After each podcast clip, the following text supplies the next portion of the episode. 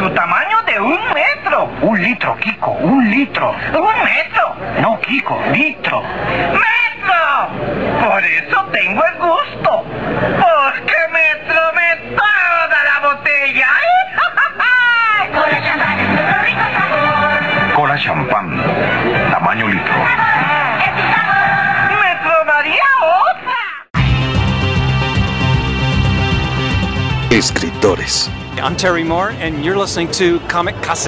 Artistas. Hi, this is John Romita Jr., and you're listening to the Kamikaze Podcast. Hi, this is Mike Mignola, and you're listening to Kamikaze. Hi, this is Eric Powell, creator of The Goon, and you're listening to Kamikaze.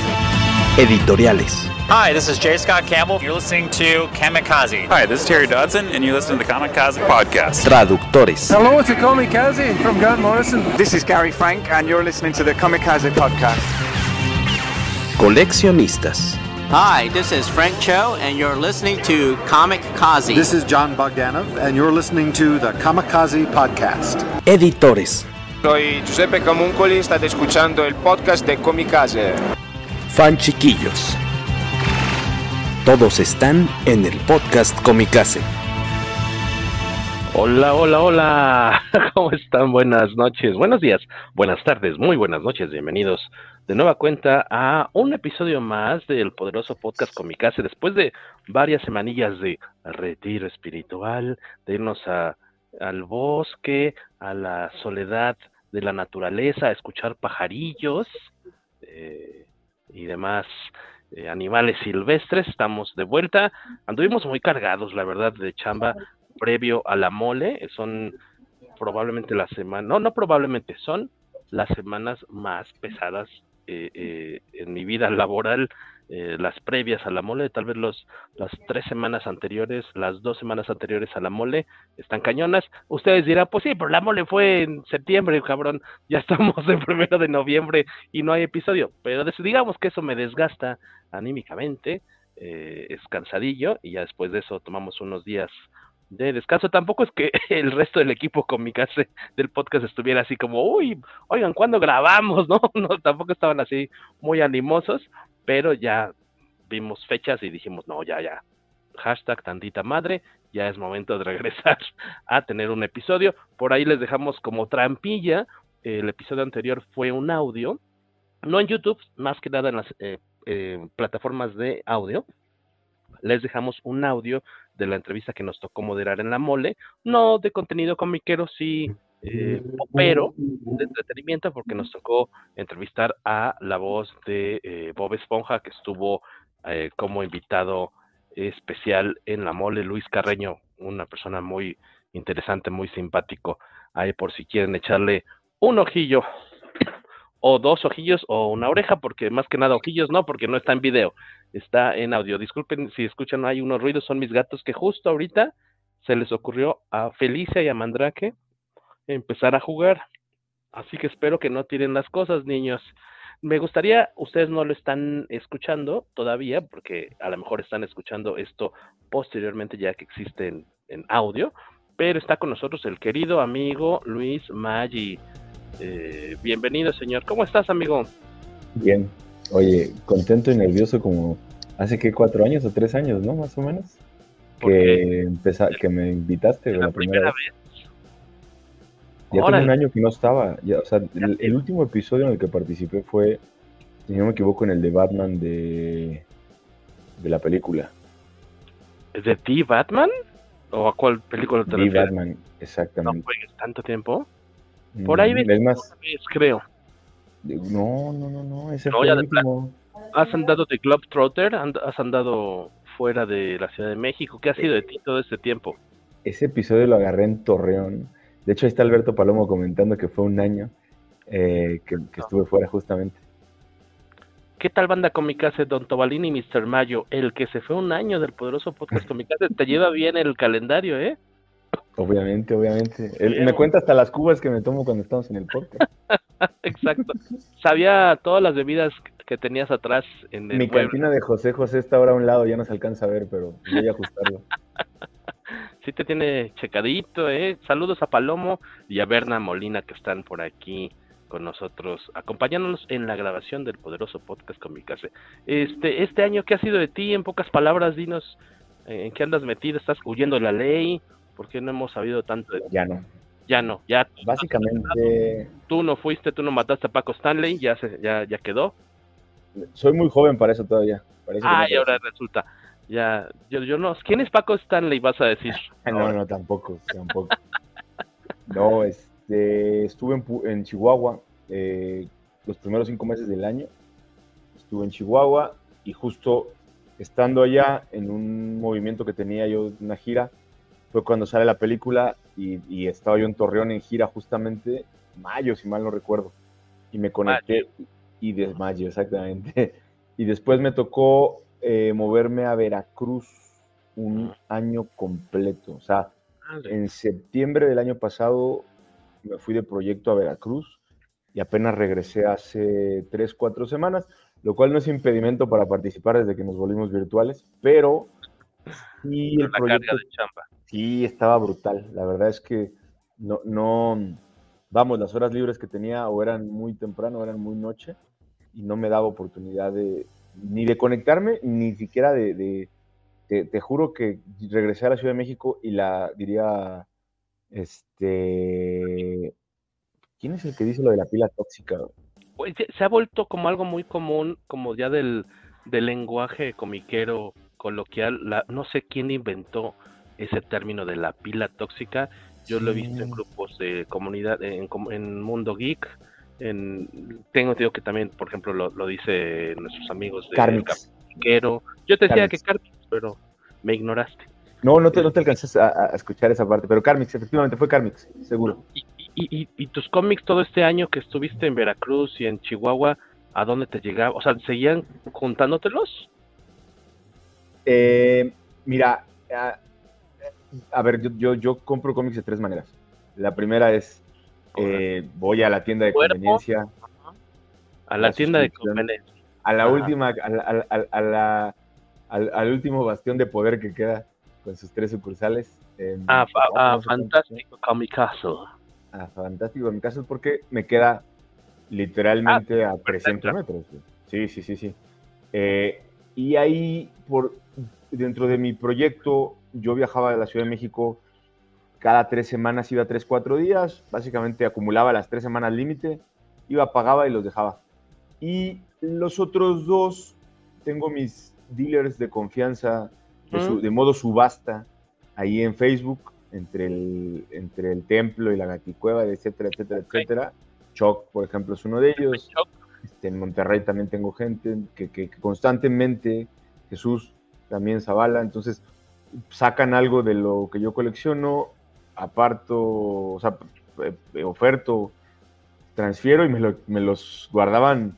Lo guardan. Dijo, cabrón, dos, tres semanas, o se los llevaban a Choc, y Choc es el que me hizo el favor de jugarle a Locker, pero con un cerro, ¿no? El día que regresé, que regresé al, al, rock show, sí me dijo, oye, güey, o sea, pues, casi, casi yo llenándole ahí sus alteros de, de cosas. Hasta me decía, avísame si vas a ir o no para no estar cargando yo lo que estás acumulando, ¿no? Entonces aquí traigo todavía, no me, no me he actualizado, ¿no? Traigo una, una pila fuerte. Ya estás aterrizando de nuevo en el DF, en la Ciudad de México. Ya de planta, mira, eh, agarré otro proyecto deportivo, o sea, lo que yo hago es eh, asesorar, apoyar equipos profesionales de básquetbol en este caso, y el proyecto que agarré está en la Ciudad de México. Entonces, vamos, uno nunca sabe, pero el plan es no, ya no, moverme en el corto plazo. Si yo quisiera ser jugador profesional de básquetbol, ¿me ves futuro a mis 43 años y mi 1.62 de estatura? ¿Crees que podría ser un milagro, una revelación a estas? Las rodillas me truenan un poco cuando me quiero amarrar las agujetas, pero ¿crees que todavía sea rescatable mi situación? No, no estoy seguro, pero si conoces a la gente adecuada siempre se puede. Ah, mira qué bonita respuesta. No me dijiste, no fue un no. no, todo se puede en esta No estoy seguro, pero échale ganitas. muy bien, muy bien. Pues qué, qué, gusto verte por acá, Luis Maggio. Tengo duda, yo, yo porque estoy hablando ahora sí que a la pantalla, ¿no? Eh, quienes están por ahí meticheando en esta grabación, ¿cómo escuchan a Luis? ¿Lo escuchan, su, su voz la escuchan fuerte, bajita? Este, la música que tengo una musiquita de fondo que está en la plataforma que utilizamos que es StreamYard, le pongo una musiquita ahí de fondo para que nos vaya acompañando y que sirve de repente para eh, minimizar o para acallar algún ruidito ambiental. Eh, para que si se me cae aquí, si pasan los gatitos, por ejemplo, pues no se escuche tanto su desmadrín, sino que se escuche esa musiquita de fondo. Díganme, ¿está muy fuerte? Eh, Luis necesita hablar más quedito, más fuerte, porque Luis tiene voz potente, pero este, me gustaría que nos dieran su opinión para ver cómo está saliendo esta grabación. Y tenemos unos comentarios de Jazmín Loyo, nos manda unos corazoncitos. Ay, yo estoy haciendo como el de Peña Nieto, no me sale. Unos corazoncitos. La dueña de mis quincenas. Ah, mucho gusto, Jazmín Loyo. Alberto Palomo, a mí la tóxica no me deja leer la pila tóxica. yo, junto a mi cama, junto a nuestra cama, tengo. Son tres cajas llenas de novelas gráficas, cómics de grapa y un tambache así que fui a recoger a Comics México porque tenía desde mediados de eh, septiembre que no podía ir por mis cómics, entonces ya no sé ni por dónde empezar, mano. Eh, pero pero sí es, es el enemigo principal del superhéroe comiquero es la pila tóxica, está muy cañón. ¿Sabes qué? Yo la alterno. Yo tengo eh, o sea, ahorita por ejemplo voy a empezar un creo que es el 3 o el 4 de Criminal. Mm. Yo quiero entrarle a esa onda, mano, pero es son años de lectura, no me refiero a números. Sí, son TP. Yo eso los manejo en TP. Por ejemplo, tengo ahorita Phillips. Eh, Phillips, sí. Phillips. Y Once and Future se llama la otra, la de...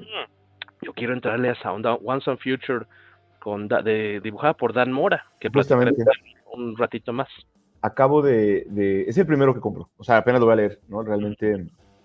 Eh, entonces alterno un, un TP, estoy leyendo un libro de Star Wars que se llama eh, la tribu perdida de los Sith, Los Tribe of the Sith, que son historias colectivas. Es una novela, sí. Novela. Ah, tal cual. Y, y, esta es de John Jackson Miller, seguramente. Eh, ¿Esa es en inglés o en.? Esta está en inglés porque no, no, no, no la encontré. Fíjate que o, los compro allá cuando voy con mi familia, o los que tiene eh, Fantástico con mi Castle también todos son en inglés, ¿no? Entonces, eh, traía la, idea de tomar desde el principio Star Wars, es decir, eh, vamos con la miniserie de, Dark Empire, así supera los, los 90. Pero te vas antes, los Jedi anteriores, ¿no? El, origen. Y todo eso, ajá. y novelas. Pero novelas, o todo, quieres leer todo lo existente. Todo. Ah, cañón. Todo. Traigo este que me, me, conseguí tres miniseries de, de, los orígenes de los Sith, ¿no? Y, y, ahorita estoy con esta donde ya hablan de Lucien y luego traigo los, los, de, los de Knights of... Knights of... Jedi, supongo. Sí, la, la, serie de Dark Horse, ¿no? la, este, Jedi ah, Knights. ¿no? Ok, ok. Entonces voy intentando armar toda mi línea de mi timeline de, Star Wars, ¿no? Y, en la medida de lo posible leerlos, ¿no? Entonces, traigo TP, esa novela que estoy ahorita, y los, y los cómics, las grapas. Lento pero seguro. En papel. Sí. Lo disfrutas más. Oye. ¿Tu soporte favorito de papel?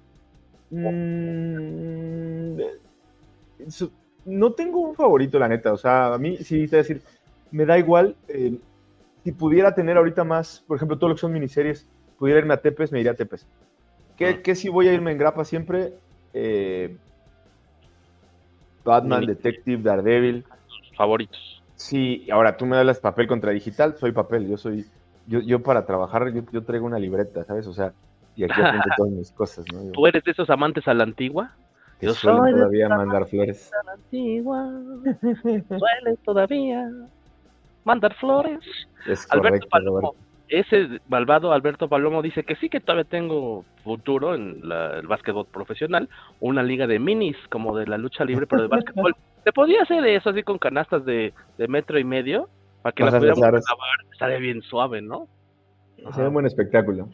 Estaría chido.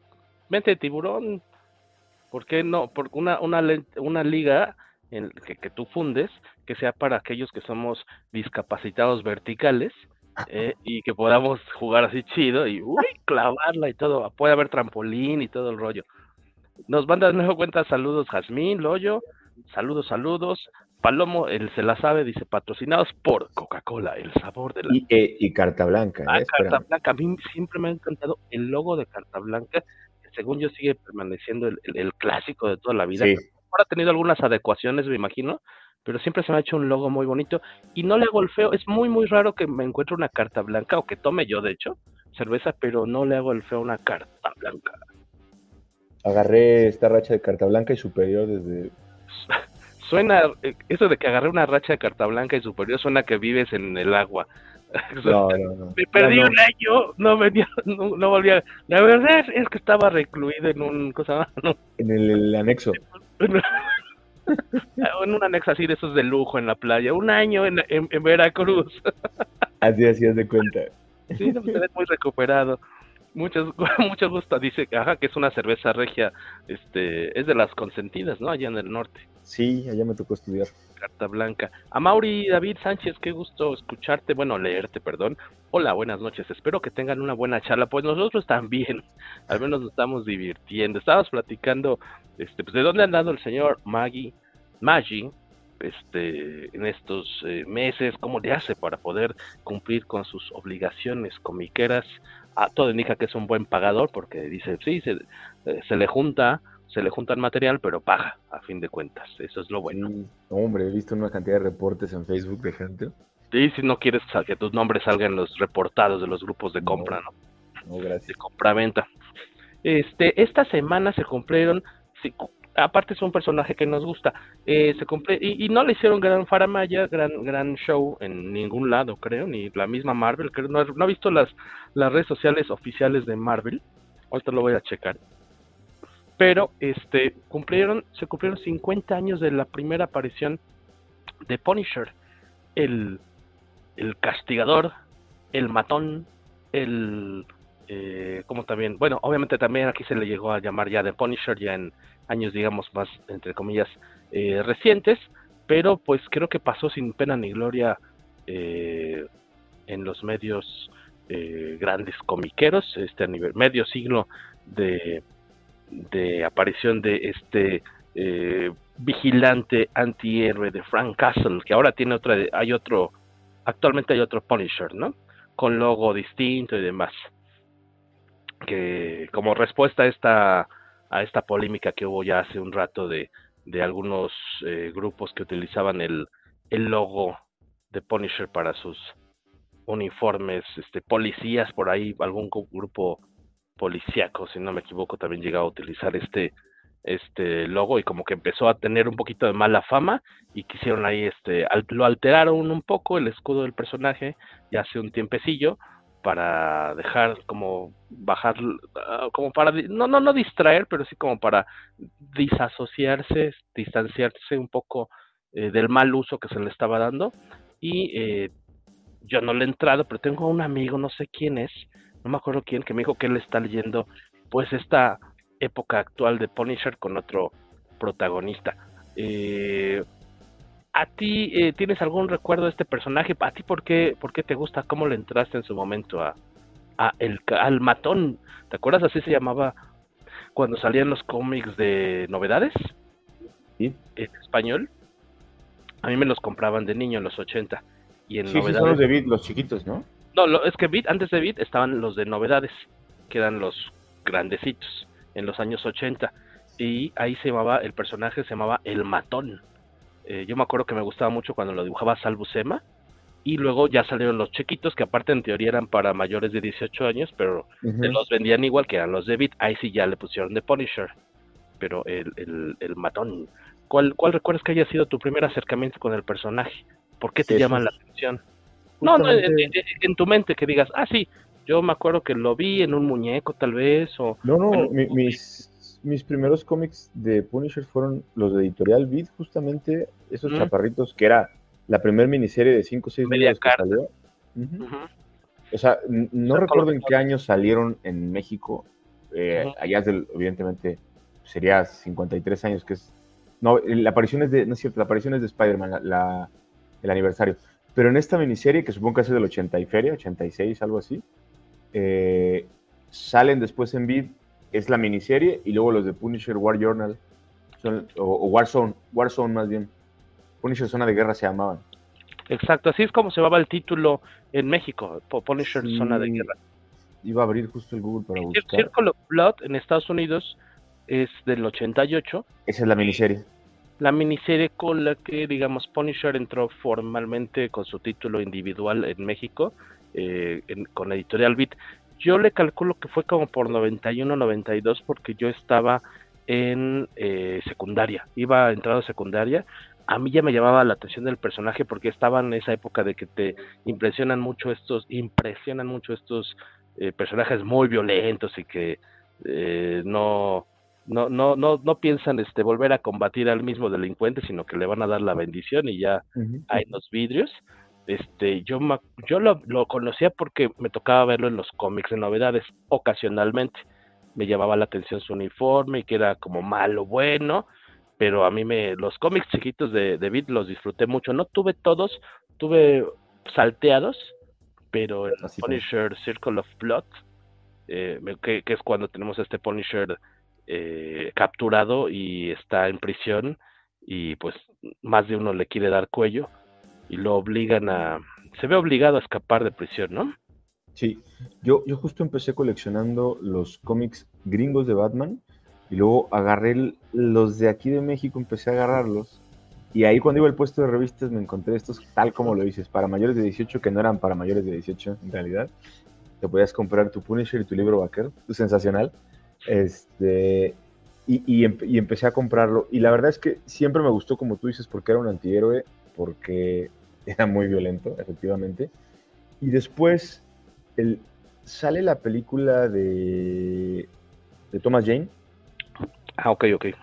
A mí no, me, no me cuadró tanto, la verdad es que se me hacía él, o sea, como que no tenía el mismo nivel y me tocó en una ida a Monterrey, ya no estaba yo allá, comprar en el Saharis este, la de Ray Stevenson, que se nos acaba de ir este año. La película. ¿Qué es Saharis? ¿Es una tienda? Es una tienda como Mix Up allá en ah, Monterrey que tenían chorro de cosas de importación. me traigo esa, y pero violenta además, o sea, violenta, esa Sí, sí, sí. Se recuperó la esencia completa de, de, Punisher y, si tú me, preguntabas hace rato, pues mi, representación más real sería esa, ¿no? De, de, de, Frank Castle. Este, después viene la miniserie. Yo lo veo como un complemento de Daredevil. sinceramente, para mí todo es un universo que gira alrededor de él en, las series. Y siempre me quedé con las ganas, no tengo la oportunidad de ver la de Dolph Lundgren. Ah, ¿cómo crees? bueno, esa sí existe en, DVD, no sé si en Blu-ray, eh, el año antepasado o algo así. No, fue antes de la pandemia. Fue justo cuando iba a empezar la pandemia que vino Dolph Lundgren a La Mole como invitado. Y yo me quedé con unas ganas locas de comprarme el formato Laserdisc, que eran estos grandototes. Nunca tuve esa máquina para leer Laserdisc, pero me gustaba porque eran la caja era como tamaño de un álbum de vinil, ¿no? O sea, de un LP.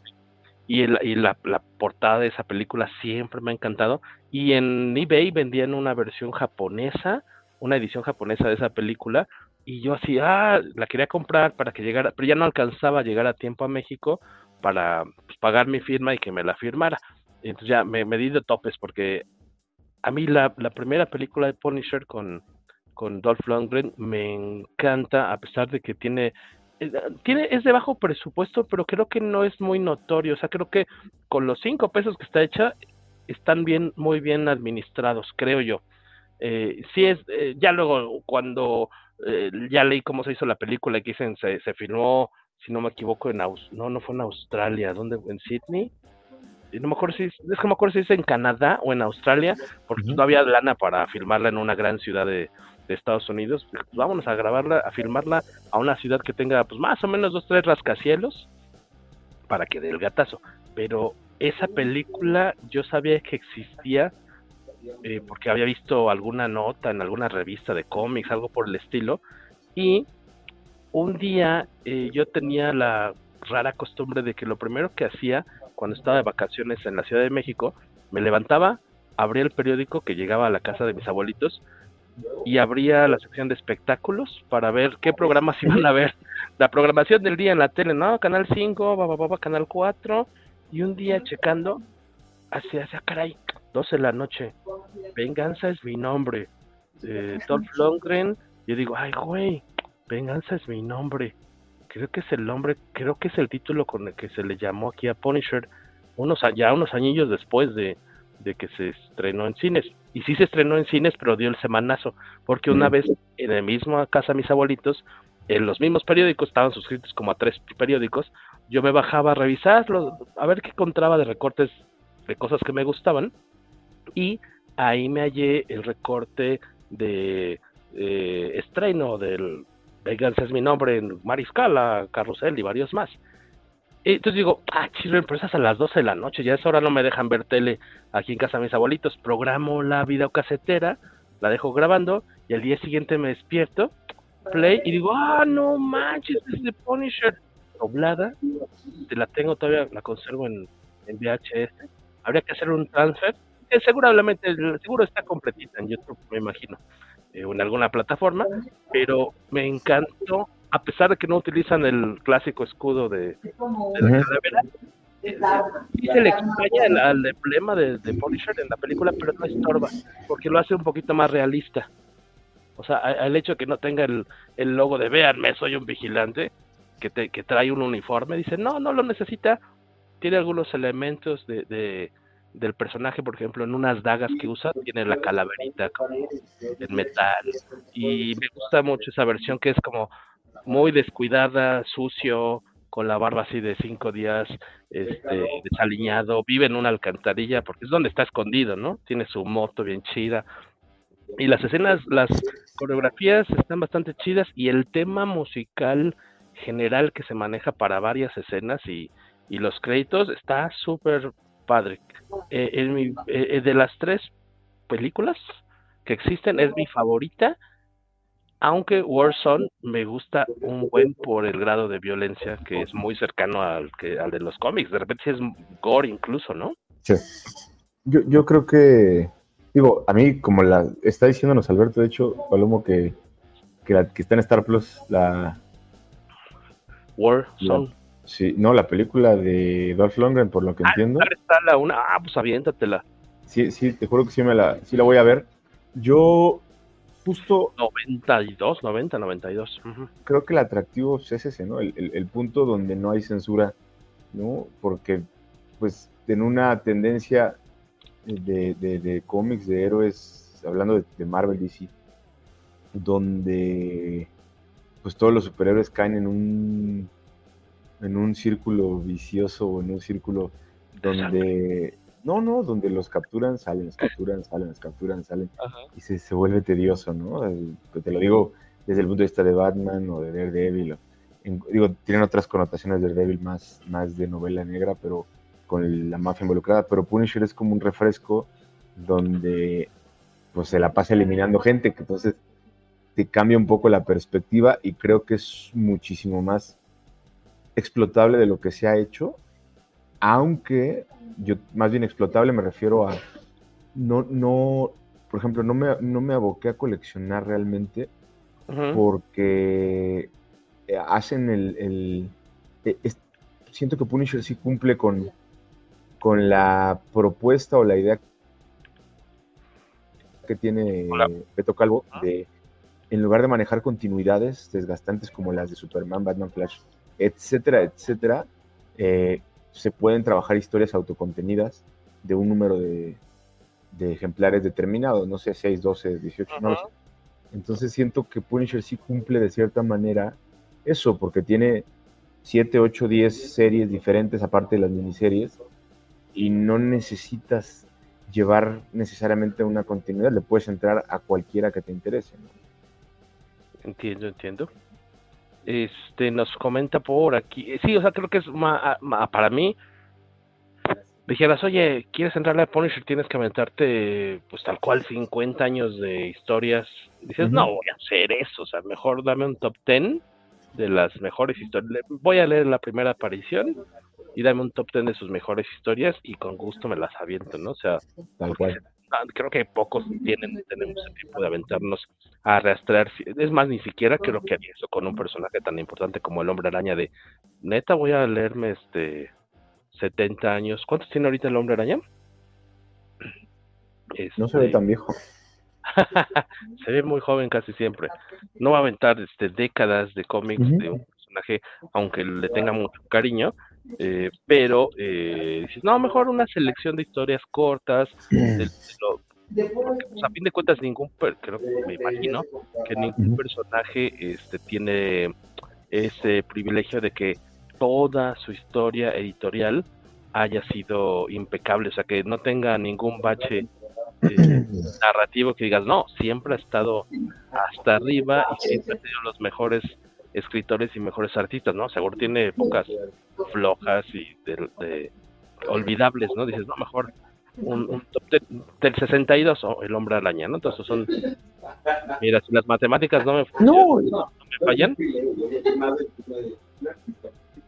si los matemáticas fallan. 61 años eh, de, del hombre araña, le dices, no, yo no me leería 61 años de ningún personaje. Mejor Justo. O sea, no, no, no alcanzas, no alcanzas. Yo, a ver, Batman es del 37. O sea, tiene 70, 80, 90. Más de 80 años. Está por ahí los 85 años.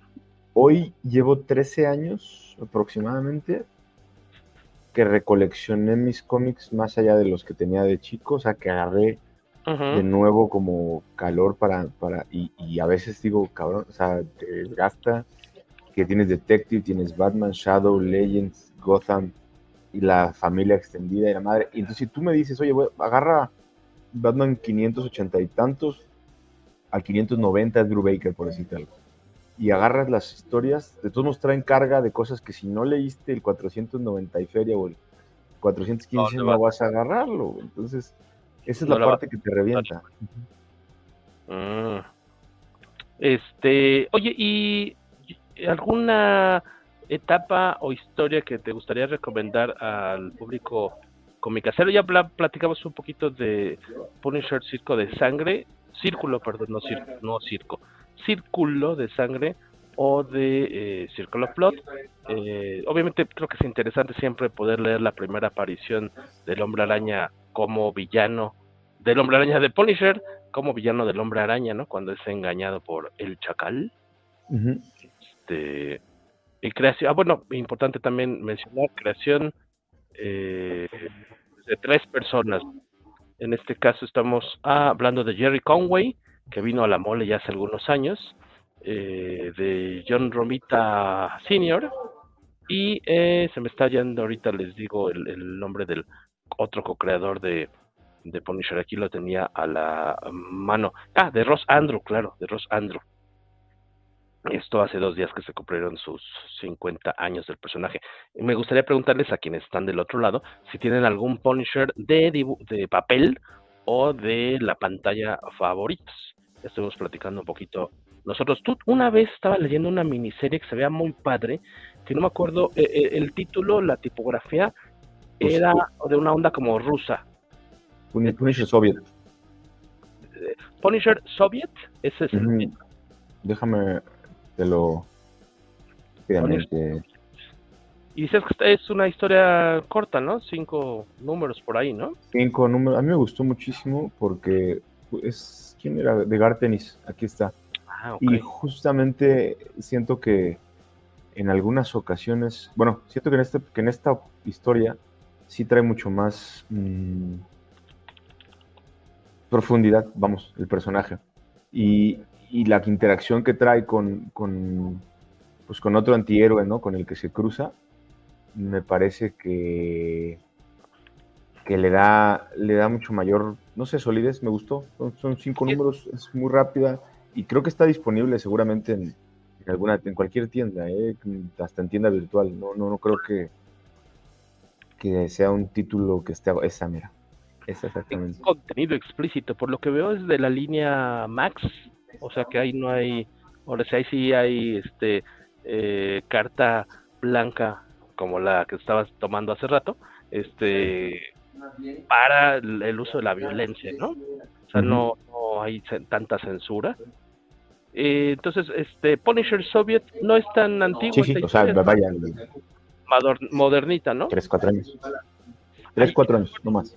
Yo una época estuve leyendo, se me va mucho ahorita, la etapa, no me acuerdo del escritor, pero del dibujante cuando lo estuvo haciendo Ariel Olivetti, este artista argentino, que a mí me gusta mucho. Eh, estuve comprando sus cómics de Punisher y de Cable o Cable. Eh, ahí les recomendaría, si, si por el por el estilo, por el lado visual gráfico, échenle un ojito, creo que es muy muy atractivo. Este, es una representación que casi nadie maneja de, de, Punisher en lo visual. Y esta época, no sé si le entraste tú en los, pues yo creo que eran inicios de los 2000, esta mini, bueno, fue una serie de 12 números, un año, si no me equivoco, la de Welcome Back Frank.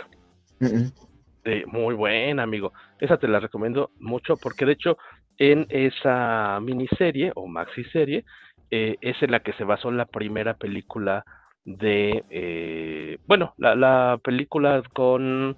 Este, Jan, con, ¿Perdón? Thomas Jane. ¿La de Thomas Jane? Con Thomas Jane.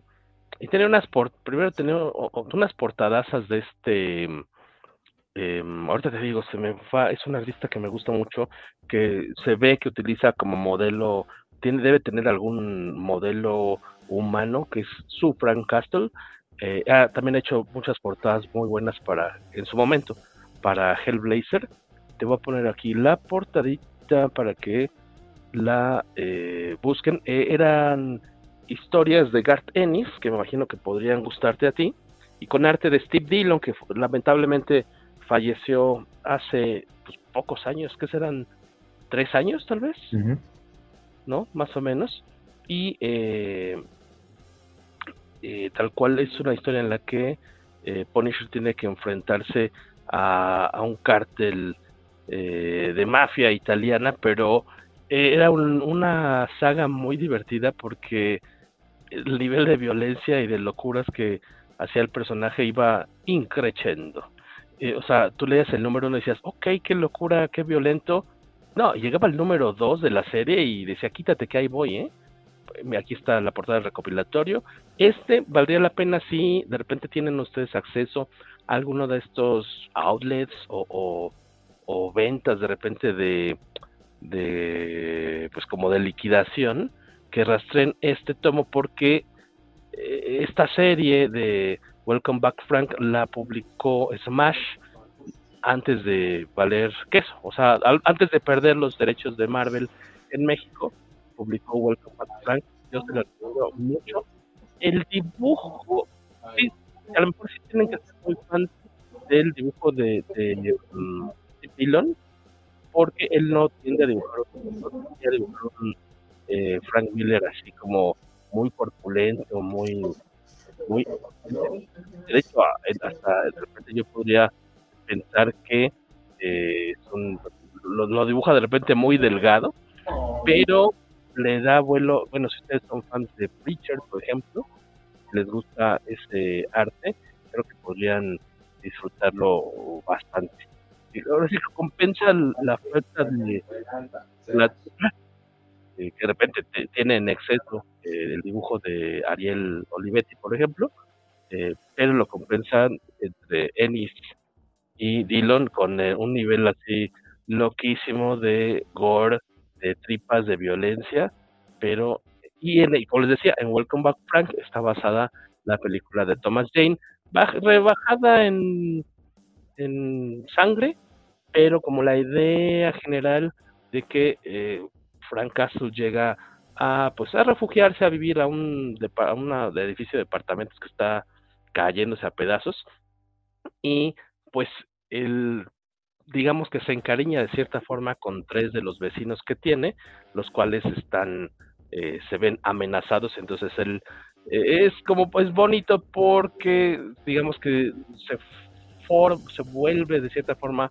parte de la comunidad de ese eh, de ese edificio de departamentos y pues no va a permitir que les pase nada a sus sus cuates. A la vez que se va haciendo de más y más enemigos como Manucci, que es la, la lideresa de, de, esta familia mafiosa, y está el ruso, que sale en la película de Thomas Jane, que es un cuate gigantesco, eh, ruso, obviamente, imparable aparentemente, pero pues échenle un, un, un ojito. Eh, a ver qué nos dejaron por aquí de comentarios. Bueno, eh, exacto, que nos decían que eh, en Star Plus pueden encontrar la película. Alberto Palomo dice, me encanta el personaje porque está basado en los antihéroes de las películas de los 70. Me recuerda también a, a Charles, Charles. como el Vengador Anónimo. Yo solo he visto la primera, me gustaría aventarme las otras, pero el Vengador Anónimo la disfruté bastante. En, en su caso, a mí me encantaba esto que dice, Alberto Palomo dice que él conoció al personaje en el, la maquinita, en el arcade tipo Final Fight, que era de Capcom, si no me equivoco. Era. Tenía todo el look de, de Final Fight. Me imagino que reciclaban algo de la estética o, algo porque eran movimientos y situaciones muy similares en la que exactamente el personaje uno que podías seleccionar, puedes elegir a Punisher para jugar el, el, juego o a Nick Fury, al Nick Fury clásico. Y es un juego súper divertido. Alguna vez lo tuve chance de terminar este y muy muy divertido. Que decían que en el, el, el, Ivan Drago se pintó el pelo con nuggets para la película de Punisher, sí, porque es un... Y la barba, mi hijo, también, porque por... sí. eso no parecía barba, parecía como mugre como que había como que había sido rey mago de la Alameda. Este pero aún así para mí es muy disfrutable. Saludos a Blit dice buenas. Hasta el churro de Punisher con Eminem. Es fíjate nunca le entré nomás sé que existe. Yo tampoco nos recomiendan por acá eh, The Punisher mata al universo Marvel. El juego de Punisher el que jugamos nosotros en arcade arcade era de Sega hasta salió en Sega Genesis Sega Genesis. Buen juego una maravilla el Genesis dice el Genesis también comenta aquí. Este eh, antes de cerrar con, con Frank Castle y su 50 aniversario eh, algún otro comentario solo dos cosas una sí me sorprende que sea para, para mí justo por la variedad entre hablar de un de un Spider-Man, de un Daredevil, de unos X-Men. O sea, creo que Punisher sí merecería o hubiera merecido que le hicieran más fiesta, ¿no? Al menos, si algo hace DC, por ejemplo, es a cualquier hijo de vecina le hace un, un homenaje, ¿no? cualquiera. Su antología, como las que han habido, que muy regulares, ¿no? De las que luego comentamos aquí en el podcast, las de DC, que había uh -huh. de Robin, Catwoman, Green Lantern, Green Arrow, ta, ta, ta, ta, cada rato había una antología, había unas muy buenas, unas, eh, pero, pero este sí las merece. Se pudo haber hecho algo bonito. Sí. No, qué lástima. Y, este, y dos, yo no sabía lo del nuevo Punisher. O sea, no, no. Sí. Yo leí una, una miniserie, la empecé y no me, no me acabó de llenar donde The Hand eh, lo, no quiero decir lo secuestra, pero lo manipula a, a, a, cambio de revivir a su esposa y ahora ya anda con las espadas dirigiendo a The Hand uh -huh, sí. por la vida. Y entonces cuando vi eso, cerré el librito y dije, no, no me interesa. y, y, ahorita que mencionabas que, que, que, es Joe Garrison, el nuevo uh, Punisher, eh, me pareciera que va a ser un intento al estilo de Batman. ¿Y Israel? Jean Paul, exactamente. O, o, Nightwing cuando lo quisieron hacer Rick Grayson un rato y deshacerse de Nightwing. O, o Ben Riley. O, o sea, simplemente son temporales antes de que Frank regrese, ah, ¿no? Y es un descanso, un refresco. O sea, ¿tú, tú opinas que será algo temporal y que tarde o temprano el clásico podría regresar. O no, a lo mejor aplican la de Blue Beetle, ¿no? Que es, es, es, ya nunca regresó el, sí. el original, hasta donde tengo entendido, ¿no? Ya el que... Este es core del original, ¿no? Ajá. Bueno, el, el segundo, bueno, el, el, más famoso, digamos, el más querido. El más famoso es el, sí, sí, el, el, el brother de, de Blue, de, de, de Gold. Exacto, de Booster Gold. Pero pues ya el otro, ya ya decíamos en el episodio que en el que platicamos sobre la película de Blue Beetle, decía pues es que ya te guste o no te guste, pero este el Blue Beetle de la película tiene más de 15, 18 años de, de existencia de vida editorial, o sea, no es un personaje nuevo, ¿no? Uh -huh. y, ya tiene su y tiene sus propios fans que sobre todo son los que se han desarrollado a partir de las series animadas. Es otra, otra, otra generación completamente distinta. Con este Punisher nuevo, nada más porque se me estaba olvidando el dato, ya lo encontré. Eh, de, toda esa época de, de Punisher, las portadas de Tim Bradstreet, Tim Bradstreet me encantan, porque son realistas, es buenísimo dibujando armamento.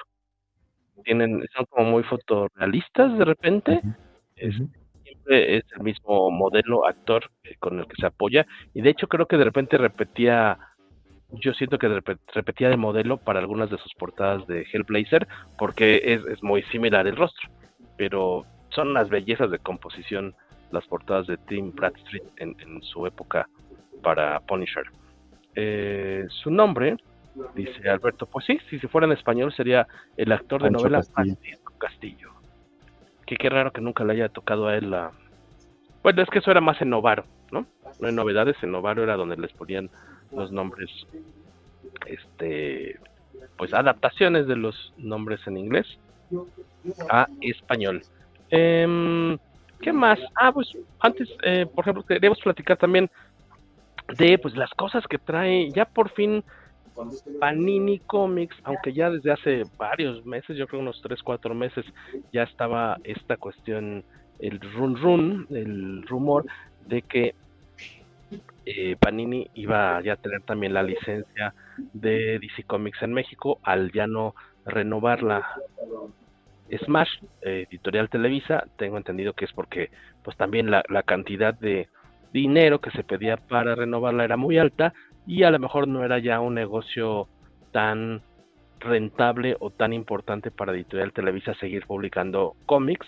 Entonces prefirieron ya no renovarlo y eh, cae en las manos de el equipo de eh, Panini, se, que tal cual tengo entendido que originalmente me parece que la, la idea era hacer una presentación oficial en la Feria del Libro de, de Guadalajara, como fue el año pasado, en la FIL de Guadalajara hubo una rueda de prensa muy bonita y todo, estuvo invitado Humberto Ramos como padrino de, de, este lanzamiento y estaban las cabezas editoriales de Panini en México para dar la bienvenida a Marvel. Estaba, o sea, hubo convocatoria de, prensa, si no me equivoco, y todo. Y ahora creo que fue un poco más deslucido, yo creo que un poquito por las prisas, porque pues se hizo el anuncio en un live y obviamente la cantidad de gente que se conecta a un live es mucho menor a la que te sigue normalmente en redes, ¿no? O sea, por miles. Entonces, la, sí, seguramente, obviamente, había cientos de fans conectados, pero pues creo que ni siquiera me ha tocado, revisando el correo de Comicase, creo que ni siquiera, normalmente nos llegan unos mails con las novedades editoriales de Panini, pero no ha habido, creo, una un comunicado oficial de, oigan, sí, ya, no son rumores, este, que no les digan en la esquina.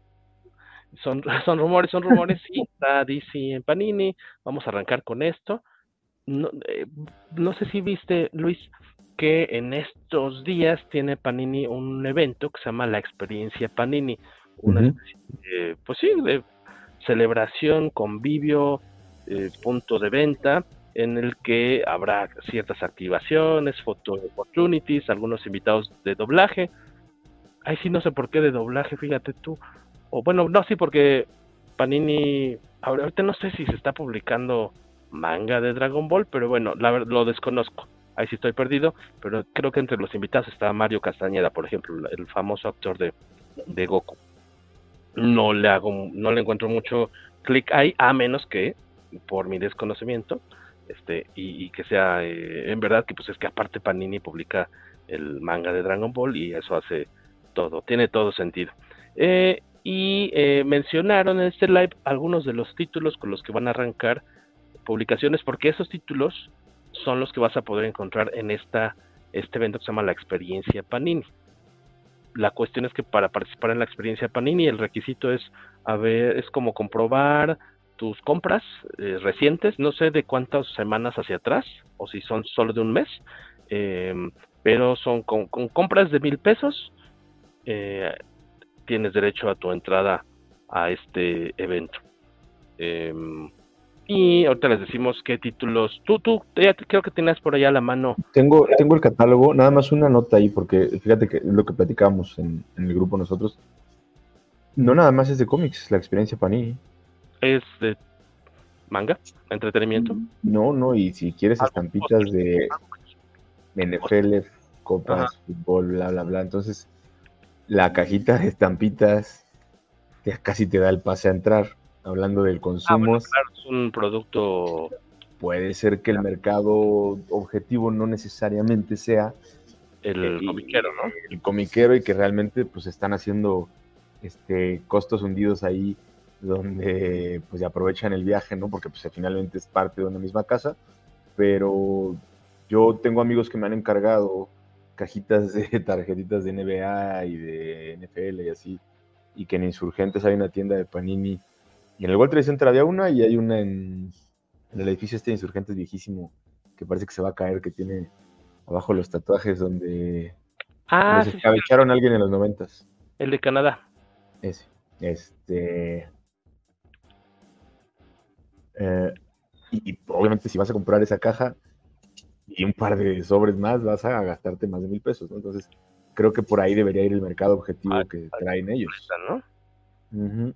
Y, hablando del catálogo, pude echarle un ojo y yo encontré 80% de, de, de, de hardcovers o de TPs, ¿no?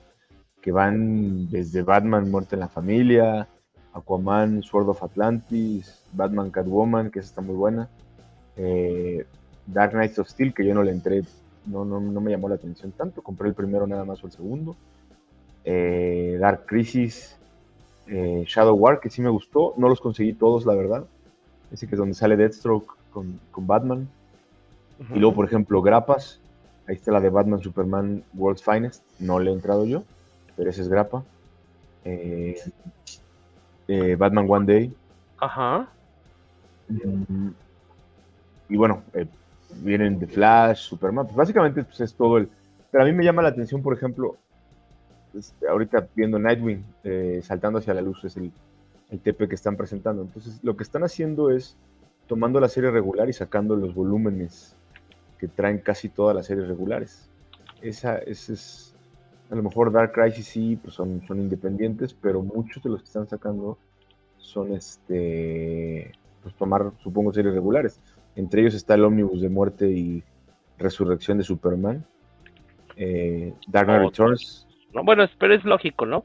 Que seas, oh, pues ya, ya, ya, también ya lo publicó tres mil veces Televisa, pero pues dice, sí, ok, a lo mejor está, esto es para el nuevo fan o el completista o el que quiere todas las ediciones de La Muerte de Superman y El Regreso de Superman, eh, o el que apenas va entrándole, pues que tengan eh, disponible ese material, que digamos ya es un clásico, ¿no? De cierta forma.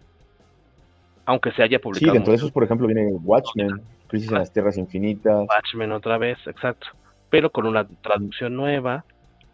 Ahí estamos, estamos viendo algunos de los títulos. Yo, yo aquí me estoy apoyando en la lista de nuestro, me imagino que esto fue armado por el querido Vale García, eh, de la Covacha, porque ah, la cuestión es que empezaron a filtrarse muchos títulos en semanas recientes porque alguien eh, lo que hacía empezaba a buscar en los registros de Indautor qué nuevos cómics pensaba publicar Panini y entonces pues eso eh, mataba de cualquier forma la, sorpresa de posibles eh, títulos a, futuro. Pero de todo el listado de cosas que se ha comentado o que se sabe que va a publicar eh, Panini, en este evento que de la experiencia, que es el evento de décimo aniversario de Panini en México, hay em, los títulos confirmados, como ya decías tú, es Batman en grapa, eh, eh, interesante, es la, época más reciente, ¿no? La que está a cargo de Chip Sadarsky y de Jorge Jiménez, este español eh, muy talentoso y guapetón. Y fíjate, yo tengo, hablando de la pila tóxica, amigo, no sé en qué número va Batman ahorita. En 138 más o menos. No, pero en con esta numeración de, de... ¿De Panini? Esta época de, de Sadarsky, de y Jorge Jiménez, son por lo menos, no, no sé si dos años, pero, pero bueno, desde que salió esta serie nueva, yo la estaba comprando religiosamente. No, sí, 138 debe ser más o menos, ¿eh? Ah, no, pero me pregunta, mi pregunta va, que si tenemos idea de en qué número va y en qué número empezó esta época de Zdarsky y Jiménez. De chip, 101 probablemente, aquí está. No, desde el 101 y al 130. Ahorita te digo. O sea, más de dos años, ¿no? Vamos en el 138 y Chip llegó en el 120. 120. 125. No, son muy poquitos. ¿Cómo va a tener? 125 tal cual, ¿eh? Te lo 125 al 138. Nomás lleva 13 números. Sí, antes de él estaba Joshua Williamson. Eh, eh, justo la de Batman Abismo que están publicando en Panini es de Joshua Williamson. Eh, Todo el tiempo que ha salido esta historia he cumplido con obligación de comprarlo y directo a la pila tóxica. no lo he podido leer. Nada más tengo pinches Batman, Batman, Batman, Batman y se me ha acumulado a lo bestia. Este habrá que encontrar el tiempo para. No, no, no te creas que, mira, yo soy fan y no. ¿No lo has comprado? No me, o sea, yo sí los traigo todos al día, me falta el de hace una semana, pero no me ha. Vamos, prefiero el chip de, de Daredevil que el de acá. No, no, ah, no, no, gusta más no, Daredevil que Batman. Yo siento que no está encajando como otros autores. ¿Y será que el estilo no? Yo, yo hubiera, no sé, siento que se quiso alejar del, de lo que hace en otros lugares, que pues al final para mí él es un escritor de novela negra en muchos sentidos. Ajá. Y me pareciera que ahora no, no, no sé, no sé, este, este tema de Failsafe, que es un robot que construye, que, que en caso de que el robot detecte que Batman ha perdido el estribo y está a punto de cometer un asesinato, pues se está de- conectado para matarlo, ¿no? Y a partir de ahí viaja a otra dimensión y párale de contar. O sea, está muy extraño porque es como una a través del espejo. En este caso, mencionar, creo que es importante mencionar Este, que número uno de Batman, estos números de grapa tendrán un precio de 79 pesos, son 48 páginas, esto significa que trae dos números, son números dobles como están publicando Spider-Man de Romita y este... Ah, ese me fue el nombre del escritor, Seb Wells, están publicando otro caso idéntico de que compro religiosamente cada 15 días el Spider-Man de Romita y se me va acumulando, apenas voy como en el 6, papá, llevan, no sé, como 24, algo así, voy bien pinche atrasado en ese. Eh, 70, 80 pesos por un número que trae dos ejemplares, un ejemplar que trae dos números, me parece bien, porque me había un, ayer con un amigo de la oficina de la mole, me decían, oye, no, ¿cómo que 80 pesos por un número de grapa? Y yo dije, oye, si está pasado el lance, o sea, no manches, pues es lo que cuesta el cómic en inglés, pero no, son 80 pesos, 79, pero trae doble, entonces está, chido. Y quiero suponer que la traducción va a estar a la, al nivel. Eh, igualmente, otro cómic nuevo, una novedad chida, que será Batman Superman World's Finest. Trae el World's Finest número 1 y Urban Legends número 14. Batman Urban Legends es una historia autoconclusiva, eh, por lo que estoy eh, leyendo. Es una historia que se llama Right Answer, Wrong Question, con arte de Giuseppe Camuncoli y guion de Ryan Caddy. Y eh, mencionar que eh, este cómic, World Finest, seguramente será de los que veremos más en la mole, en la fila de firmas de Dan Mora, que es el dibujante oficial de esta serie, escrita por Mark Waid. Dan Mora se le anunció justo ayer, hoy es que, miércoles, ayer se le anunció en el live de la mole, pudimos estar ahí cotorreando sobre su carrera, la carrera de Dan, y pues este ayer mismo se, se reveló como invitado de esta convención que tendrá lugar en marzo próximo. El trabajo de Dan Mora, eh, yo lo he podido ver de repente en los crossovers con Tortugas Ninja y Power Rangers, un dibujo muy joven, muy joven, muy juvenil, muy fresco, muy bonito, muy eh, luminoso, yo diría, de, repente. Eh, creo que es un... Y, me comentaba un, un conocido que tengo, eh, me decía que él ha tenido oportunidad de ir a la Comic Con de Brasil, a la CSXP, me decía, no tienes idea de las filas que se hacen para ver a Dan Mora, ¿eh? me dice, váyanse preparando porque acá en, en la Ciudad de México va a estar buena la, la fila de las tortillas para ver a este artista que está ahorita muy, este, muy buscado. Muy de portadas, ¿no? ¿Cómo, perdón? Muy de portadas. Eh, no, pero también mucho interior. En World's Finest está dibujando portadas e interiores. También está dibujando Shazam.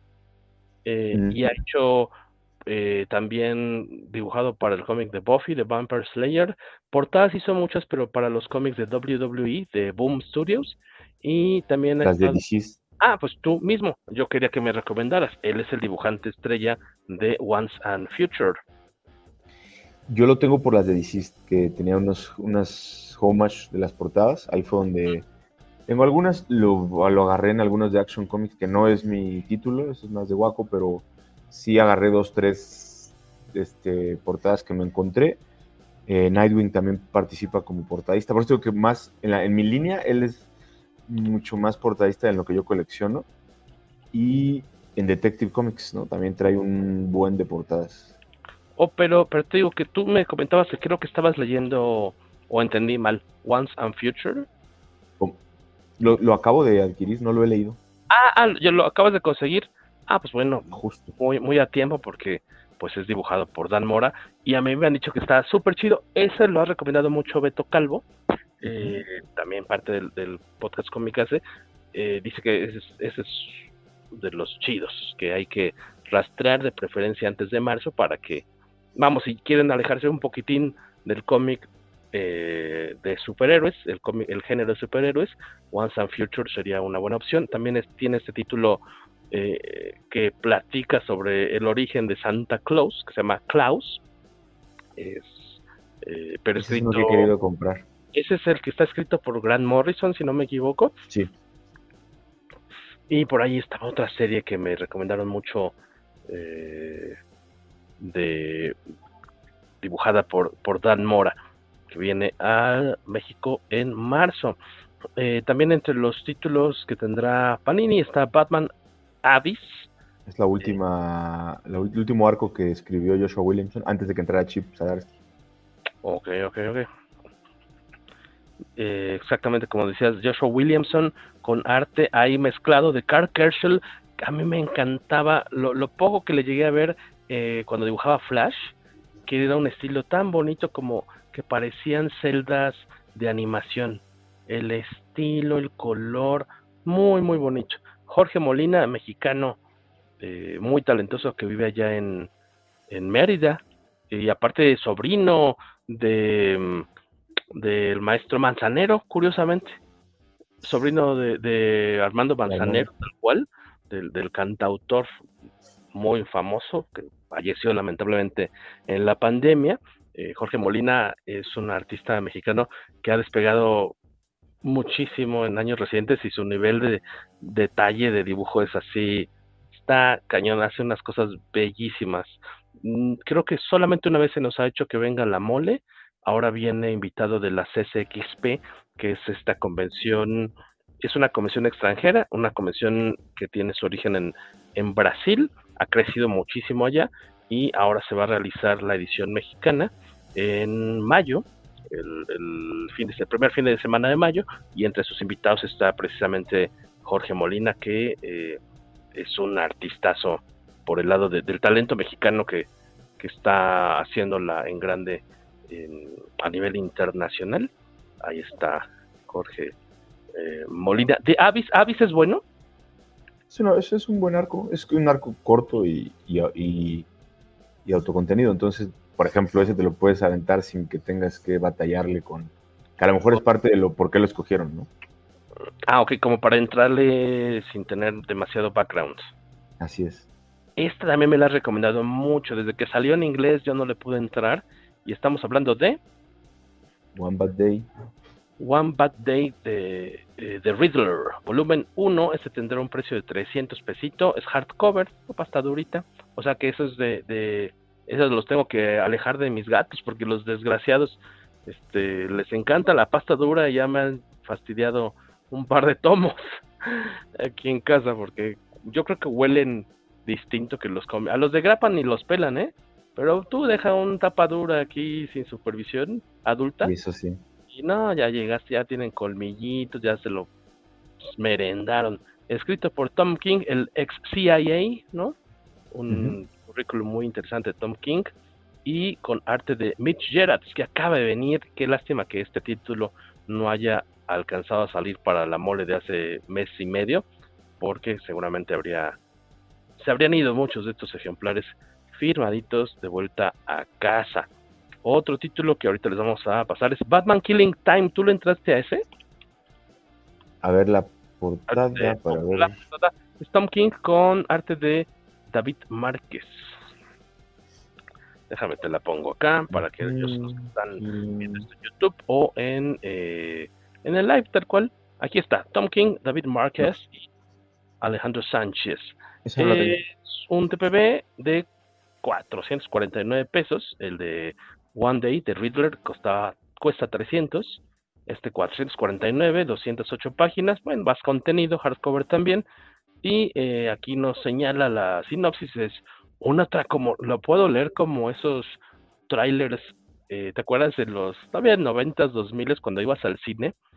Y emulando a este muy famoso locutor que en Estados Unidos, incluso hay un documental sobre su carrera.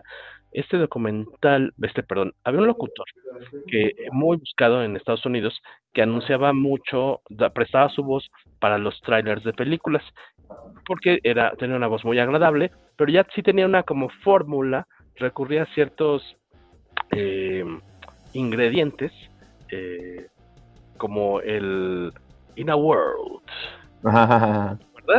Me, suena como, como, sí, sí lo, sí lo recuerdo y además me suena como si fuera en español de él era un buen policía. Hasta que un día. De hecho, hay un documental muy bonito este, sobre su... Eh, Don LaFontaine era este muy notable locutor que prestó su voz a, a, a 5000 trailers y a cientos de de anuncios para televisión, 5000 trailers el señor hizo. Y aquí se hizo una como tropicalización, tal vez te acuerdes, en los años 90, eh, cuando ibas uno al cine, teníamos aquí en México una voz que le jugaba no a la potencia de voz de, de Don LaFontaine, pero sí al sonsonete, porque de, eh, ellos no sabían que los buscaba la mamá del muerto, pero hablaba como así, y todo, y a, cada tráiler que veías casi siempre eran de suspenso de terror. Sí, con un boleto de avión, pero no sabía que era de pasillo. Ah, e, era como que subía y bajaba, y era el mismo sonsonete, pero eh, adaptado de forma chafa de Don La Fontaine. y lo que no recuerdo, ah, sí, es que te iba a leer la, la semblanza, la reseña, perdón, la sinopsis de Batman Killing Time, nomás para que sepamos de qué se trata. Dice, un atraco mortal, que un atraco mortal que sale mal perpetrado por tres de los villanos más grandes de Batman, Enigma, Catwoman y Penguin deja a su paso guardias muertos, toda Gotham y Batman buscándolos. Mientras escapan por la ciudad son perseguidos por un Batman inexperto que tiene en mente dos cosas. Uno, tendrá que ser el mejor para atrapar a esos psicópatas. Y dos, debe encontrar primero al pingüino para evitar una carnicería. El botín, un misterioso y valioso artefacto en posesión secreta de Bruce Wayne. Esta épica historia llena de acción retrata a un joven Batman que se enfrenta a violentos villanos. Así las cosas. Entonces habrá, a ver si, si mi narración eh, afecta, esperemos que positivamente, no al revés, al índice de ventas de, este título. ¿no? Que, digan, no manches, desde que leíste de forma tan gacha la, reseña, la, sinopsis de ese título, nadie lo quiso, nadie quiso saber nada de él. Y pues aquí tenemos en pantalla un clásico de clásicos. ¿Cuál es, señor Luis Maggi? Te congelaste. Batman, The Dark Knight Returns. Exacto. De Frank Miller. Por lo que veo es toda la historia, los los es que son cinco números. No, ah, bueno, ah, es que es Night Returns, no los tres TP, sino más bien me hablas de la, de la serie. Toda la, la historia eh, metida en un solo número de hardcover, 460 pesitos, obviamente de, de Frank Miller con las tintas preciosas de eh, Klaus Jansson y el color de Lynn Barley. eh, ex esposa, si no me equivoco, ¿no? De, de Frank Miller. Sí, sí, sí, esposa de, de, Frank Miller, un clásico para aquellos que no le hayan entrado a, Frank, a, Dark Knight Returns, pues una muy buena oportunidad de, de, hacerse de este tomo, o si les gusta, si son, adoran esta saga, pues tenerla eh, en su más reciente versión. Ya casi terminamos con esto de los lanzamientos de Panini para su evento de aniversario. Está Witry, que a mí me gusta mucho. Yo lo compré este en español. Yo, yo no tuve acceso a esta historia en inglés. Yo la compré en español cuando la sacó Smash en números de grapita muy sencillitos. No recuerdo cuántos números son. Son de unos animalitos muy tiernos, modificados genéticamente para ser máquinas de guerra, ¿no? Es una historia fuerte, un poquito triste, diagonal, cruel, este, por la explotación, digamos, de estos este, personajes, no que los exploten, sino que, estallen, sino eh, esta es de quien de Morrison, ¿no? También. Sí. Yo no le entraría por ser de animales, no, no, no, no, no. Llega, es un tema sensible, ¿no? Grant Morrison con arte de Frank Whiteley, que a mí me gusta mucho Whiteley, pero sí es un cómic, este, bueno, de entrada este no es un cómic, digamos, para niños y diría de adolescentes para arriba. Este, una obra maestra de la ciencia ficción donde un perro, un gato y un conejo son transformados en extrañas máquinas asesinas cibernéticas dentro de una sospechosa base militar. Cuando el proyecto es cancelado, una científica permite que las mascotas escapen y eh, busquen el camino de regreso a casa. 330 pesito, edición de lujo. Si no la han leído, es una buena oportunidad. Esos son los títulos que estarán en eh, pues presentándose en este evento del Panini, ¿cómo le llaman? El Experience, la experiencia Panini. Que creo que no se ha revelado bien dónde va a ser el, ¿no es el Palacio de los Deportes, me parece? ¿Tú sabes? No, no sé dónde está sede todavía. Pues necesitan un, un espacio 2-3 grandecito para para recibir a sus fans, ¿no? Sí, sí. Pero, este, es que no sé si nada más te dan la información si en el boleto, ¿no? O sea, que si sí cumples con los con, los mil pesos de compra, entonces ya te dicen, ah, bueno, sí. Si alguien más informado nos puede decir este dónde será el evento para ver si digo para ver si nos vamos pasando por ahí como como que íbamos a volantear de algo. Oiga, Yakult, oiga, este, o Abón toca su casa y que, ah, caray, mira, no sabía que había aquí un evento, ¿nos dejan pasar? Sí, no, no aparece. ¿eh? Estoy buscando y no. ah, mira, saludos a Juan Rodrigo, a Román Silva, saludos a la comunidad cómica. Será un poco tarde, pero aquí estamos. Eh, Superman tendrá una aparición en la nueva película de James Gunn. Pues sí, ¿no? Pues si, si James Gunn está a cargo de la película Superman, Juan, me, extrañaría que no saliera Superman. Watchmen, ese sí es un clásico. Alberto Palomo nos dice que le trae muchas ganas a Superman World's Finest. Bueno, Batman Superman World's Finest está. Este, se ve que está perrón. Me gustaría saber decir más del, título, pero tengo todos los números que han salido en inglés de World's Finest. Dime cuántos he leído. En la pila, cero. Ah, ahora me los voy a echar porque me los voy a echar porque quiero ver cuál es mi favorito y para llevárselo a firmar a Dan Mora. Eh, saludos al querido Dan Lee, colaborador de Comicase, novelista. Este, tengo entendido que ustedes dos se conocen. ya, invítalo. Sí se conocen, ¿no? Ah, cierto, ustedes son ahí como que fans de la novela negra. Ajá. Luego se entrepiernan de vez en cuando, me han dicho. Otra vez con esos celos. Luis Guisa nos pregunta, ¿por qué el cómic de es Pami? Panini, yo creo que debe decir. Ah, Panini es súper costoso en Colombia.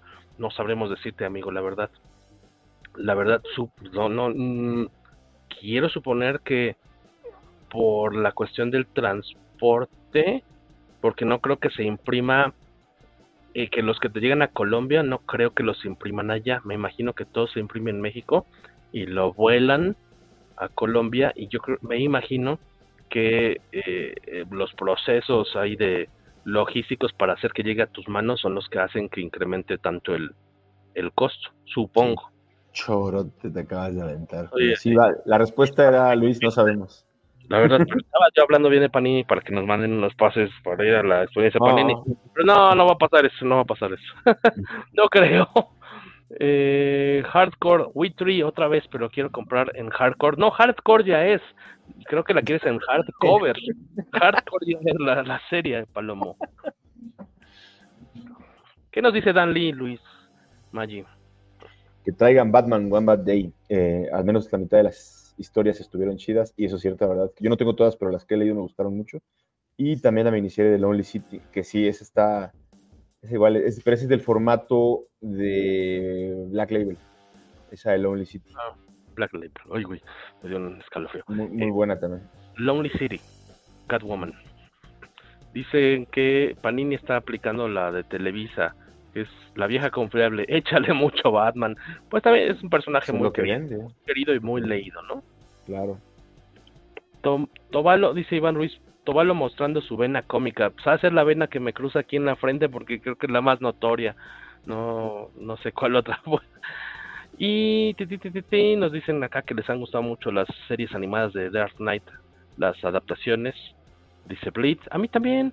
La, la película que de hecho se proyectó en cines hace ya bastantes años con la voz de Peter Weller, Robocop, como Batman, estaba bien chida. Eh, aquí nuestro ex amigo y ex miembro, Carlos Rambert, dice: Saludos amigos. La necesidad de dormir bajo techo evitó que estuviera hoy, pero al menos los escucharé, aunque nos hagas el feo, Carlos Rambert. De todos modos, te queremos. Te queremos, aunque no hayas entrado a echar a, a, cantar, a jugar, a echar yesmaye, como la niña del video, ¿sí la viste tú? Ya tiene varios meses o dos años que salió eso. Estábamos echando desmaye, pero no quisiste venir, Carlos Rambert.